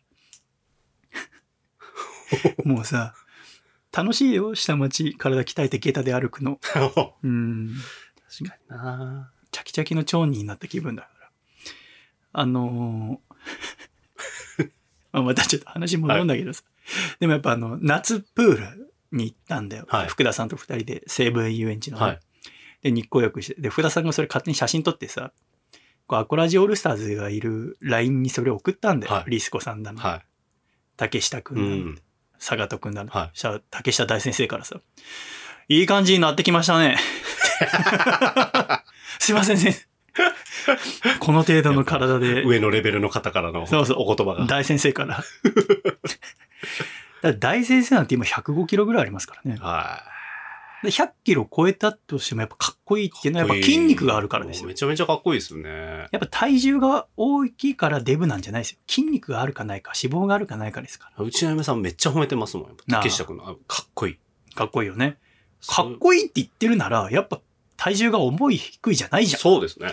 なんで気づかないと？その時に、3、3 4年前の時にえ？気づ気づけばよかったんであ、すけどそれはないんね。だけか。そうなんですよ。それすごいなんか印象残ってて。うん。ああ、かっこいいな。だからこそやっぱりこう、はい見た目っていうのはさ、なかなかこう、自分じゃ気づかなかったり、は時に過剰にしちゃったり、うんあと周りの人の言葉を過剰にこう自分で深刻に捉えちゃったりしますよね。はいはいはい。周り、その人は別に大した気持ちで言ったんじゃないのに、うん。ずっと自分ではそれを覚えていて、うん。こんなこと言われてもっと綺麗にしなきゃ、もっと綺麗にしなきゃ。だからやっぱ、整形一回した人がどんどん繰り返ししたりするのもその影響ですよね。周りから見るともう十分綺麗だよと思うのに、ねやっぱ自分に対しての見た目で一番厳しいのは自分だから、うんどんどんそれをやっていくわけですよね。まあ、だからこそやっぱ女性っていうのは化粧品っていうのにすごく興味があって、うん。えーデパートの1階は化粧品売り場っていうところがほとんどですよね。はあのー最近はでも男性の化粧品の CM も増えましたよね。うんあの、もう中学生さんが、もう大人にしてみたっていう、資生堂のウーノのはい CM、見たことありますか、はいはいはい。あれはだからこれから本当に変わっていくかもしれませんよ。うん。どんどん男性も美意識ってものが高まって、うん。男性も化粧して、外に出るのが当たり前という社会になるかもしれませんけど、うんならないでほしいですけどね、僕めんどくさがり屋なんで。そんな中で化粧って面白いなと思ったんです。はい女性の化粧についてどう思いますか？ちょっとコンビニとか行く時でも化粧したりとかするじゃないですか。はいはいはい。別にいいじゃんと思いません？はでも別にいいじゃんって言ったら怒らい。れますよね。怒られますよ。はいね。何度 怒られてきたことか。ああ、ちょっとそこ行くだけなんだからさ、もうさっさと行こうよ、もう化粧とかいいからさ、って。化粧とかいいって何？やいや、本当そうなんですよ。家族で出かける時の化粧待ちの時間があ、やっあって、ぱあんだ。絶対にそこはもう口は出してはいけない。君の嫁さん化粧綺麗だもんね。めちゃくちゃこうやって時間かけて可愛くしてますね。最近どんなお化粧してる？アイラインとか目尻とか赤くしたりしてない？ああ、する時も気分によってはあると思うんですけど、まあでも一般的ですね。そんなに、まあ髪型はすごい攻めてはいますけど。ピンクだから、ね。ピンクだから。確かにピンクだと他の化粧もそれに合わせなきゃいけないか。あんま派手にすると全部が派手になっちゃう。そうなんですよね。なるほどだから、前よりはそんなに派手じゃなくなってる。そういうことか。はい。ああ、いや、でも、いつでも可愛いなって思いますね。そうですよね。だから、僕もかっこよくなってた。ああ、そうですね。はい。そそうですね。は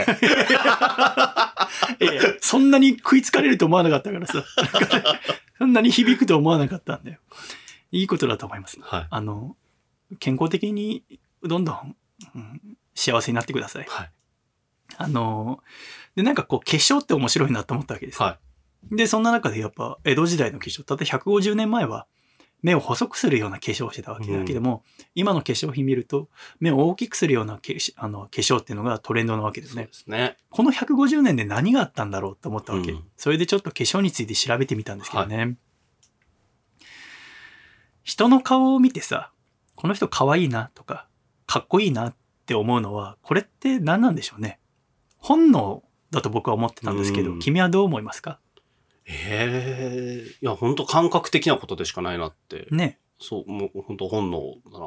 思いますよね。はでもどうやらこれを判断する、可愛いか、あ可愛くない、かっこいい、かっこよくないっていうのは、本能ではなくて、うんその時の文化だったり、はい。国の情勢とかによって左右されるものらしいんですうね。ん今はさ、化粧品の CM が毎日のように流れるし、うんコンビニとかドラッグストアでも、100均でも買えるようになりましたよね。はいはい。何を隠そう私も最初、細身のシャイボーイ始めた時は化粧してたので、目の周りとか顔にお白い塗ったりして、恥ずかしかったんだよ。化粧しないで人前で歌うのが。はいはいはい。だけど、いつだったかなあのー、銀座で歌ってる時に、お姉の人に、あんた、化粧しなくても十分もう顔面白いよって言われて、そうなんだ。もう十分目大きいよって言われて、はいはそっから化粧しなくなった。うん。で、ただ、なんか、顔全部出すの恥ずかしくて、その時って僕、船乗りの服着てたんだけど、はい。なんか、顔全部出すの恥ずかしくて、その時、まだね、服だけで帽子は被ってなかったんだ。うんうんうんで、帽子被ろうと思って、それでちょっと顔隠そうと思って、帽子被って初めてのライブが新宿の歌舞伎町であって、はいその時カメラマンさんがたまたま入ってて撮ってくれた写真が、今このアコースティックラジオのこのアイコンになってる写真なんだよ、はいだから初めて帽子被った時の写真なんだけど、あだからメイクやめてね、は2013年だあ。ね、うん。メイクってしたことある？いや、じゃあその公園で家族写真撮った時もメイクはしなかった？はしなかったですね。ああ。でもテレビに出るさ、タレントさんとかお笑い芸人さんは男性でもメイクするんですよね。そうですよね。ファンデーション塗ったりとかね。うん私たち男性は普段そんなに化粧ってものを意識することはないけれども、うん女性は毎日のようにお化粧をしてますよね。は今は本当にたくさんの色がありますい。けど、うん日本の伝統的な化粧の色っていうのはもともと3色だけだったんです何百年の間も。はい。この3色何だと思いますか？色ですか？うん。お化粧に使う色。え、紫とかですか？なんでそんなトリッキーなとこ行くんだよ。あ、でも白、白はまだまずお白いいで白だよね白い。はい。え、おはぐろってそうメイクですってことは黒ですね白？黒？白黒一番簡単な色はあるでしょ。黒。あ、肌、肌、え、肌？ん？違うえ？唇。唇？あ、赤。赤。はいは白、黒、赤。これが日本の伝統的ないなるほど。化粧の色だったわけですね。口にはお歯黒をし、顔にはお白いを塗り、うん眉毛は全部毛抜きで抜き去ってそこに眉墨で新たに眉を引く。これがあ日本の元来の化粧なわけです。眉墨ってその時からだったんですね。だいたい平安時代の、いいつから始まってるかちゃんと分かってないんだけど、はあの、源氏物語っていう、はいはいはい。紫式部が書いた本とか読むと、あの、この時代から眉墨っていうのをしてるんだよね。眉墨って知ってますか？今なんかやってる人多いなって印象ですけど。そうなの？全然知らないんだ。上の世代というか、僕の母とか50代とかなんですけど、その、か書くのがめんどくさいから、もう、その、全剃りして？ああ、午前剃りした上でもそういうもうずっとその眉毛っていうメイクを、だから時短というかなるほどね。やってますね。確かに眉毛のさ、タトゥー入れる人とかいるもんね。はあの、もういいようにい。ね。そうですね。あれ不思議だよな。はい。最近できたイメージを勝手に僕はだから持ってたんで。ああ、あこれもやっぱ時代の変化だよね。は平安時代のその眉墨っていうのはどういうものかっていうと、い。はい。実際の眉毛は剃ったり、全部抜いちゃうんだけど、眉毛どこに描くかっていうと、おでこのすごい生え際ぐらいに描く髪の。あのさ、平安時代のキャラクター、平安時代をモチーフにしたキャラクターなの。おじゃる丸って見たことある？はい。おじゃる丸って今も見てる？娘とか。うわ、見てない見てないかですけど。はい。おじゃる丸にオカメ姫っていうキャラクター出た、来たの知らないかなこのオカメ姫ちゃんっていう。はいはいはい。見たことあります。あ見たことあります、これおじゃる丸のことが大好きな、いいなずきなんだよな、確か。はい。亀姫。はい。うんこの子のさ、眉毛見てごらん。確かに。おでこに書いてあるでしょ、これは平安時代の、要はお化粧なわけです。うんうん。ま、普通の眉毛は全部剃って。はい。で、どこに眉毛を描くかっていうと、おでこの上の方、髪の毛の生え際ぐらいに描いてるんですよね。これが平安時代の、うんお化粧だったわけです。うんうん。で、これがそのまましばらく続くわけですけれども、平安時代の中期には、この女性がしていた化粧というものが、あ平安時代の後期になると公家の男性にも広まったんですね。はで、室町時代になる頃には天皇とか公家の男子はみんな元服の前にお歯黒をして、眉毛抜いで抜いて、眉墨で眉を作る儀式を行ったわけです。だうん。からなんか歴史の大河ドラマとか見てて、なんかマロワとか言いながら顔白い男性とか出てきたの見たことありませんかね、はいあれは要は公家の人たちなわけですね。うんそんな男性の化粧というものはだんだん武家、武士にも広まったんですね。うん。だから、豊臣秀吉が天下統一を前にして、こう、小田原征伐ってのに来るんだけど、もうなんか、天下統一の一番終わりのやつなんだけど、その時には、秀吉はおお歯黒をしてたって言われるんだよね。うん。だけど、戦国時代が終わって、江戸時代になると、武士はもうお化粧しなくなったんだって。男は化粧しなくなった。ただ、公家、えー天皇に仕えてる人たちとか天皇は、お化粧は続けた。だから、江戸の、お幕末とかのお大河ドラマを見ても、公家の人たちとかはお化粧、真っ白なお白いをして、えー眉毛塗ってっていうお化粧になってるってことなんですね。だから戦国時代一の美女と言われるのは、お市の方っていう、うん、織田信長のお妹なんだけど、その肖像画があるんだけど、これ見てごらん。お白いして唇赤。で、眉毛は生え際にあるよね。そうですね。やっぱこの平安時代から600年、600年ぐらい経った後でも、このお化粧、眉の化粧っていうのは、この生え際の方になってた眉墨ってものがあったわけだね。じゃあ、江戸時代になってどうこの化粧っていうのが変わっていったかっていうと、まず男は化粧基本しない。公家とか天皇以外。えー女性はどうなったかっていうと、庶民もみんな化粧をするようになったんだって。うん。じゃあ庶民の女性の化粧はどういうものかっていうと、まず結婚をするとお歯黒をする。はい。子供を産むと眉毛を全部剃る。うんうん。これが庶民の女性の、うん化粧。っなんですねね。ていうことはどういうことかっていうと、はいその女性の顔を見れば、その女性の社会的属性がわかるってことです。うんじゃあ道歩いてって女性がいました。えーその人眉毛もあるし、うんうん歯も白かったです。っうんていうとどういうことになりますか？うん未婚の女性だなそういうことですね。未婚の女性だなっていうのがわかるわけですね。じゃあ、歯が黒くてうん。眉毛がある女性はどういう女性ですか？もう結婚はしてるけど子供はいないんだな。そういうことですよね。じゃあ、歯が黒くてうん眉毛がない女性はどう思いますか、はもう結婚もしていてお子さんもいると。ああ、素晴らしいですね。というように、化粧でその女性が持つ社会的属性が分かったわけですね。うん江戸時代っていうのはね。当時のまあ結婚適齢期っていうのは数え年で15歳から18歳ぐらいだったので、なんかこう仮に、えー結婚してなくても、婚期を逃した女性も大体そのぐらいの年になるとお歯黒したらしいんですけど、うん。でもなんかその見た目でわかるようになってたんだって。で、また上流階級の女性は、この年齢とか階級を区別するためにん別の眉を描いたんだって。一え。般の人は結婚したらもう、あー結婚して子供できたらもう眉全剃りでそのままだけど、上流階級の女性は、その人の属性を示すための眉毛を描いた。うんその眉毛を見たら、あ、この形でこの位置ということはあの位の人だ。みたいにわかるわけですね。でもさ、私たちはこのお歯黒とか眉毛全剃りっていうのを江戸時代にしてたってイメージさんそんなにないですよね。そうですね。なんでですか？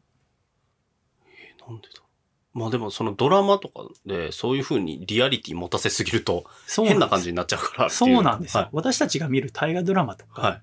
なんか着物着てる女性とかで、お歯黒をしてる女性とか、眉毛全剃りっていうのを見たことがないからなんですよね。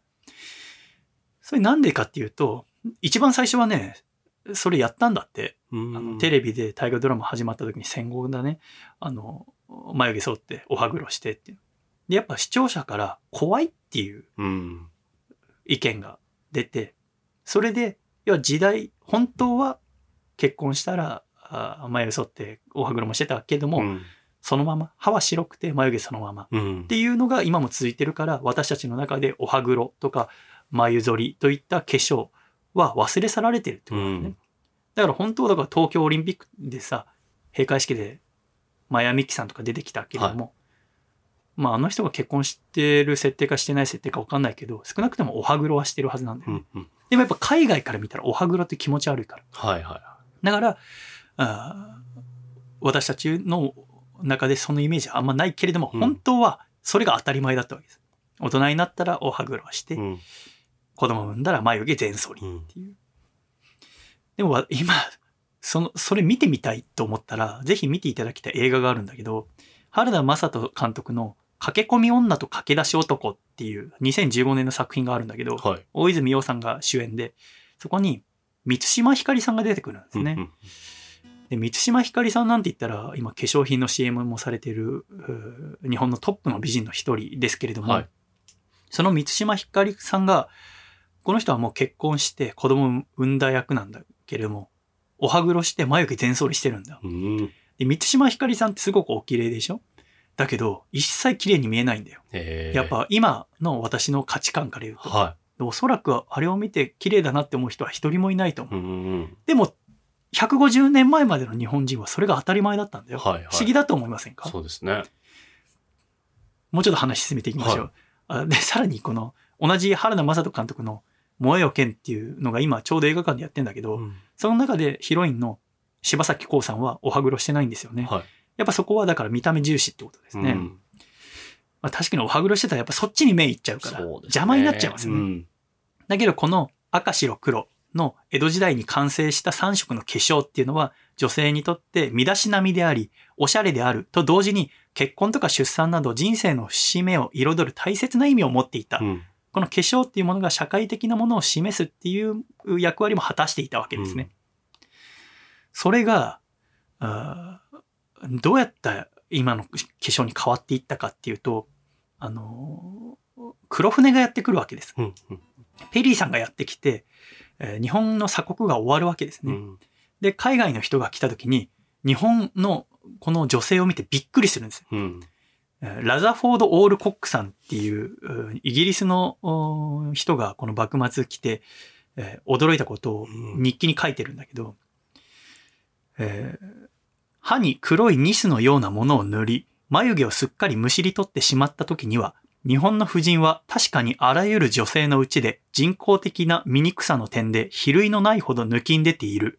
このように醜くされた女性たちの口はまるで口を開けた墓穴のようだって書いてあるわけです。はい。ラザフォードさんだけじゃなくて、ほとんどの外国人にとって、このお歯黒と反り眉の風習はどっちもバッシングの対象だったわけです。うんうんヨーロッパの人たちにとって、美しい歯っていうのは女性の魅力の一つなわけですから、うん。そんな白い歯が美しいと考える美意識の中で育った彼らにとって、わざわざ歯を真っ黒に染める日本の風習は非文明的な習慣って捉えてしまって、うん。到底理解できなかったんですね。うん。そして、えー江戸時代が終わって明治になった時、新しく樹立されてこう明治政府にとっての重要課題っていうのは、江戸幕府の時代に欧米諸国と交わした日米えー和親条約とかこう不平等条約を改正することだった。うんそのためには、欧米諸国から非文明的と思われることをやめなきゃいけない。うん要は日本ってのは野蛮な国だな、よくわかんない変な国だなって思われることを改めなきゃいけないって考えた明治政府が行ったのが、まあ、得た否認といった身分差別を廃止したり、キリスト教を弾圧することをやめたり、吉原などで年季暴行として働く遊女たちを解放したり、うんそういうことを行ったわけ。そのうちの一つが、化粧や髪型、衣服といった外見を西洋化する。うんうんつまり、ヨーロッパの人たちが理解できる見た目になるはいっていうことがこの明治になった時に150年前に行われたわけですね。うんでも、そんなさ、急にやめてって言われてもやめないわけです。ですねだってずーっと1000年以上続いてるわけ風習ですからね。だからしばらく明治になっても女性たちは眉は剃ってたし、お歯黒もしていた。だけれども、明治6年に皇后様、皇太后様がお歯黒をやめたんだ。うんそして時代が進むにつれ、海外からいろんなものが入ってくる。海外の美しいモデルさんの写真を目にしたり、海外の綺麗な女優さんの映画を見に目にするうちに、少しずつ日本人の美意識が変わってきたあれ、目細いのが可愛いと私たち思ってたけど、この女優さん目めちゃめちゃパッチリ、うん綺麗ってなっていくわけですね。で、戦争が終わって、テレビが普及し、化粧品の広告も多く流れる中で、これまで日本人には馴染みのなかった目の化粧、うん。アイライン、アイシャドウつけますけど、確かに今まで日本人目に化粧してなかったわけですけども、そんな目元を強調したメイクっていうのが若い女性を中心に広まっていった。でも、そんな目のメイクなんて今までなかったわけだから、他の多くの女性、年上の女性からは、あ風当たりも強くて、狸のような目なんて言われることもあったけれども、土地がえ時が経つにつれ人々の間に馴染んでいった。うんそして昭和が終わって、平成になって、平成になって何が一番大きかったかっていうと、茶髪が流行した。はいはい。平安時代以降、約1000年以上にわたって続いてきた黒髪の美意識ってものが大きく変わった。うんそして平成が終わって令和になって君の嫁は髪がピンクになった。つなそれは急にピンクになったんじゃない、は鎖国が終わった。はい海外の人たち入ってきた。うん目元パッチリの方が綺麗だな。い。うん。口白い方が綺麗だな。ってなって、茶髪があってうん、色変えても綺麗だな。うん。アイラインもいいね。からのピンク、ちょっと飛びすぎだと思うよ。まあまあちょっと今でも飛んでる。はいでも、今街中でもかなり、み髪緑の人とか青の人がよく見るようになりましたよね。ね。昔だったらびっくりしたと思うけど、さほどびっくりしないのはやっぱこういう段階を踏んでるんだよ。歴史あっての。歴史あってのってことなんです。うん。だからつまり、私たちのこの美意識っていうのはやっぱり、この長い歴史の中で海外との関係だったり政治体制、うん経済発展、そして戦争など様々な社会の影響を受けながらその形を変えてきたってことがここからわかると思うんですよ。うん。やっぱりこうファッションっていうのはこう時代を映す鏡っていうよく言われますけども、はい顔っていう小さなキャンバスに描かれた化粧もまた時代を映す鏡だと思うわけですね。うん化粧の方法はすごく変わってきましたよ。この1000年以上の中でね。でもやっぱりこの綺麗になりたい、美しくありたいっていう気持ちは1000年前と今とで全く変わらないわけです。うん美しくなりたい。美しくなることで自分も楽しくなりたいし、好きな人、周りの人にも幸せな気分であってほしいっていう、この思いやりの気持ちが化粧というものにあるわけでございますね。うん。だけども、今のこの世の中っていうのは、やっぱそのテクノロジーが入ってきて、うん SNS だったりとか、テレビでラジオ、インターネットの影響で、いろんな綺麗な人を見る。うんってなった時になぜか、特に女性は自分の容姿が劣ってると思ってしまう。はいはいはでも、本来、容姿っていうのは人と比べるものではなくて、い。うん。自分を表現するためのもの。うん。そこに優越はないわけです。だから、どうしても人間の悩みとして、一つ、容姿というもの、見た目っていうものはどうしても大きいものであるんだけれども、その容姿というもののお優劣のレースからもう抜けちゃっていいんじゃないかなって私は思います。そうするとさらにお化粧自体が楽しくなるしう、ん。したくなかったらしないっていう選択肢も出てくると思うんです。なんかこう、どうしてもこう、今自然にこう入ってくる情報量がすごく多い時代ですので、普通に生きるってことが難しいですけれども、なんかこう一個一個美意識っていうものも本能的なもんだと思ってましたが、一個一個ほどいてみるとそこに理由があって、うん。文化海外からの文化が入ってきたからそこに染まっていって、私たちはそう思ったってことですよね。あの、サウナ君好きだけどさ、はいフィンランドでは、今でもう男女一緒にサウナ入るみたいなの聞いたことありませんか、はいはい。あれびっくりしません？そうですね。あー公共のところは服着て、あー水着みたいなの着て入るところが多いらしいけど、うん。今でもたくさんの人が親戚同士とか、うん。お父さんお母さんと恋人とうん。友達とって裸で男女で入る。うん。それをよくサウナの本とかで見ると、今でもフィンランド、サウナ発祥の地ではこうなんだよって言って、うんびっくりみたいに書かれたりしますよね。うん。で、現に我々は聞いてびっくりしますよね。150年前、この日本に来たクレ船に乗ってきた日本、あ海外の人、アメリカ人の政府たちが一番最初にびっくりしたのは、日本人の銭湯の入り方なんですよ。はいはいはい。男女がみんな混浴で入ってるってことなんです。うん。すべての銭湯が混浴だったわけじゃないですけど、かなり全国的に広いところで男女は一緒に入ってたんです。うん。で、最初それを見たときに、たくさん、あの、当時のその日記を見て見ると、うん。かなり強い言葉が書いてある。うん。これって何なのって。日本人っていうのは本当にみだらな民族だって書いてあるんです。へ要はうん、裸イコール性行為だと思ってるわけです。うん。要は男女がもう、お互いの裸を見せるときはセックスをするとき以外ないっていう。でもそれは今の我々の考え方ですよね。うんでも当時の日本人は何とも思わずに普通に風呂に入ってるんです。それはどういうことかっていうと、どうやらその当時の文献を読んでみると、うん。日本人っていうのは女性も道端で普通に水浴びとかをしていた。うん。で、男性もそのまま道端で歩いたりしてたって。で、風呂にも男女一緒に入っていた。うん。今は、もしさ、道端歩いてて裸の人いたらどう思う？女性。やべっと思いますね。うん。うん。思いますね。この感覚がもう150年で変わってんだ、私たちの中で。だかうんらフィンランドすげえって言ってるけど、私たちなんて全然一緒に風呂入ってたんですよ。はいはいはこの感覚は何かっていうい。と、うん。私たちはさ、普通に暮らしてる中で、じゃあ電車乗ってて男性も女性も一緒に電車乗りますよね。はい。じゃあひ女性の顔を見て別にそこに何か性欲を覚えたりしませんよね。うん。うん。女の人の顔だと。はいはい。かといって人の顔じろじろ見たりしませんよね。うん。かといって別に見たところで悪いとも思いませんよね。うん。男性の顔もそうですよね。別にじろじろ見ない、見見るのは失礼だっていう感じ。この感覚がおそらく江戸時代における男女の体を見る時の感覚。うん別に女性の体自体を見ても何とも性欲を感じない。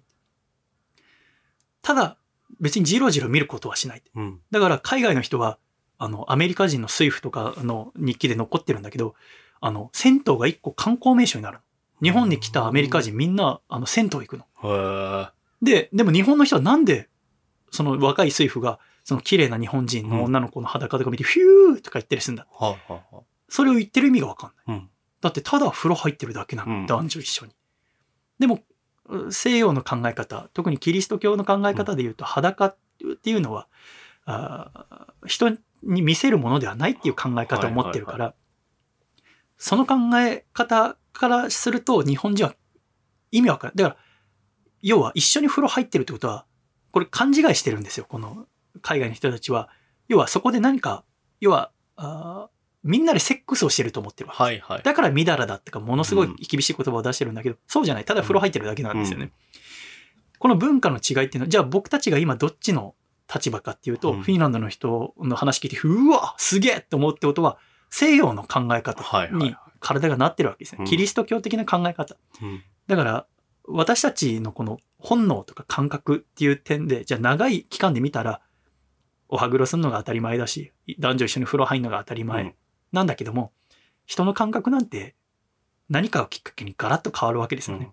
その感覚っていうものがでも、私たちの悩みの中でかなり大きいところを占めたりもしますけれども、うんそこにとらわれるのは結構もったいないなって私は思うわけです。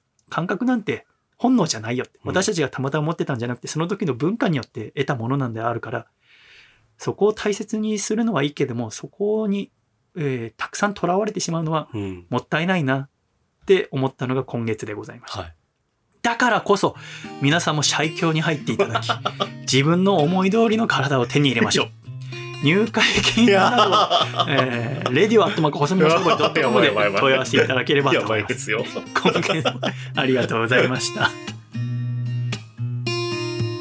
風のように過ぎてゆく日々も輝いてたすべての時も今そこにあったくらいすぐ alright 思い出せるのさ巡る季節の忙しさも。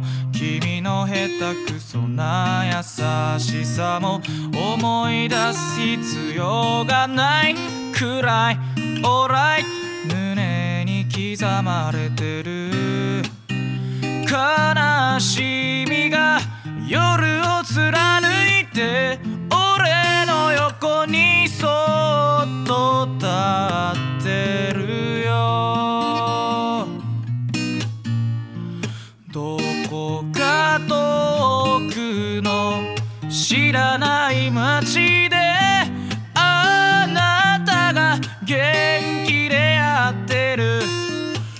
ことを僕は知っているだから僕は無敵さ。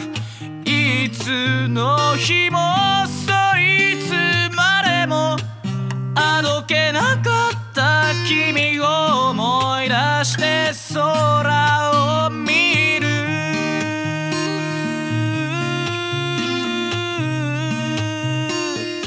空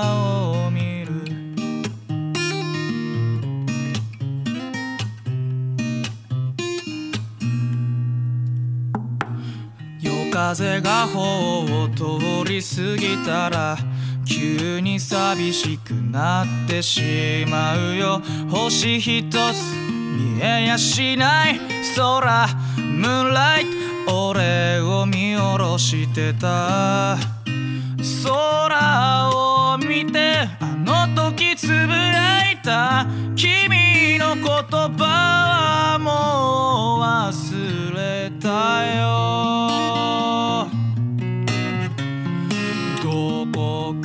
遠くの知らない街へ行きたいな。誰も知らないどこへ行ってみたいんだそして息をするのも忘れるくらい。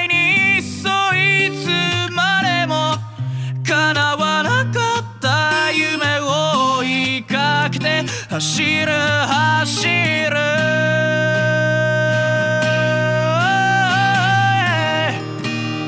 ああ。遠くの知らない街でさ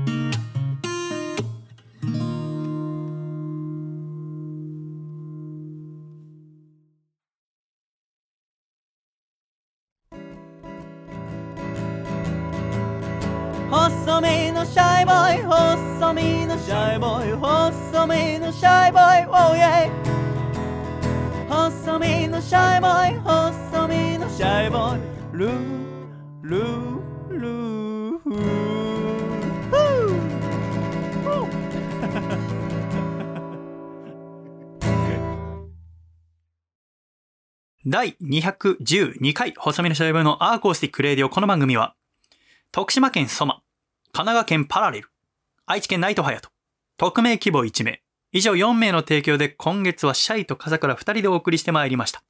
今回も最後までお聞きくださり、誠にありがとうございました。では、エンディング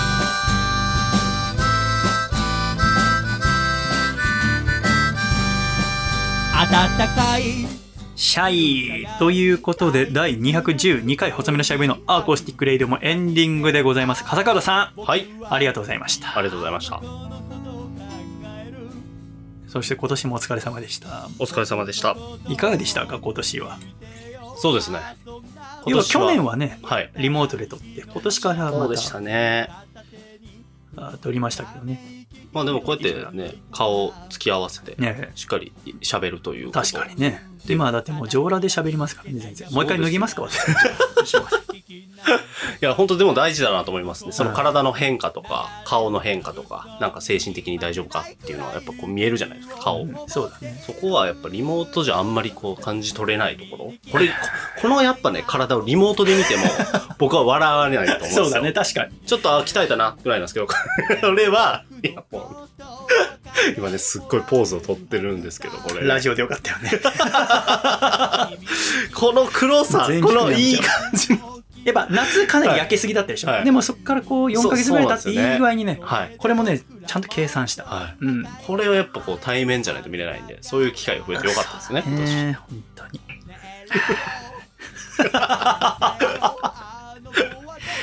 なんかね、こう、人にはいろんな悩みがあるけど、はい。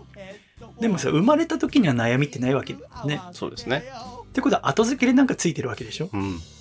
なんかついついその正体が分かんないからずっとそれで戸惑っちまうけど、はなんかこのみ一個一個分解すれば納得に不安が変わって納得すると不安ってか消えちゃう気がするんだよい。うね、ん。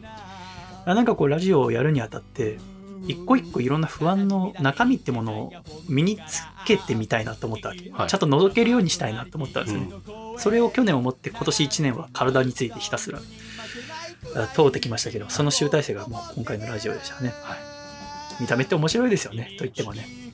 でもなんかこう人はなんか見た目が9割とかさ第一印象で全部かわ決まるとか言うけど、うん。そんなんしゃらくさくない？そう感じる人が多いとしてもさなんか私は思うんだよしゃらくせえなってさ、うんうんうん。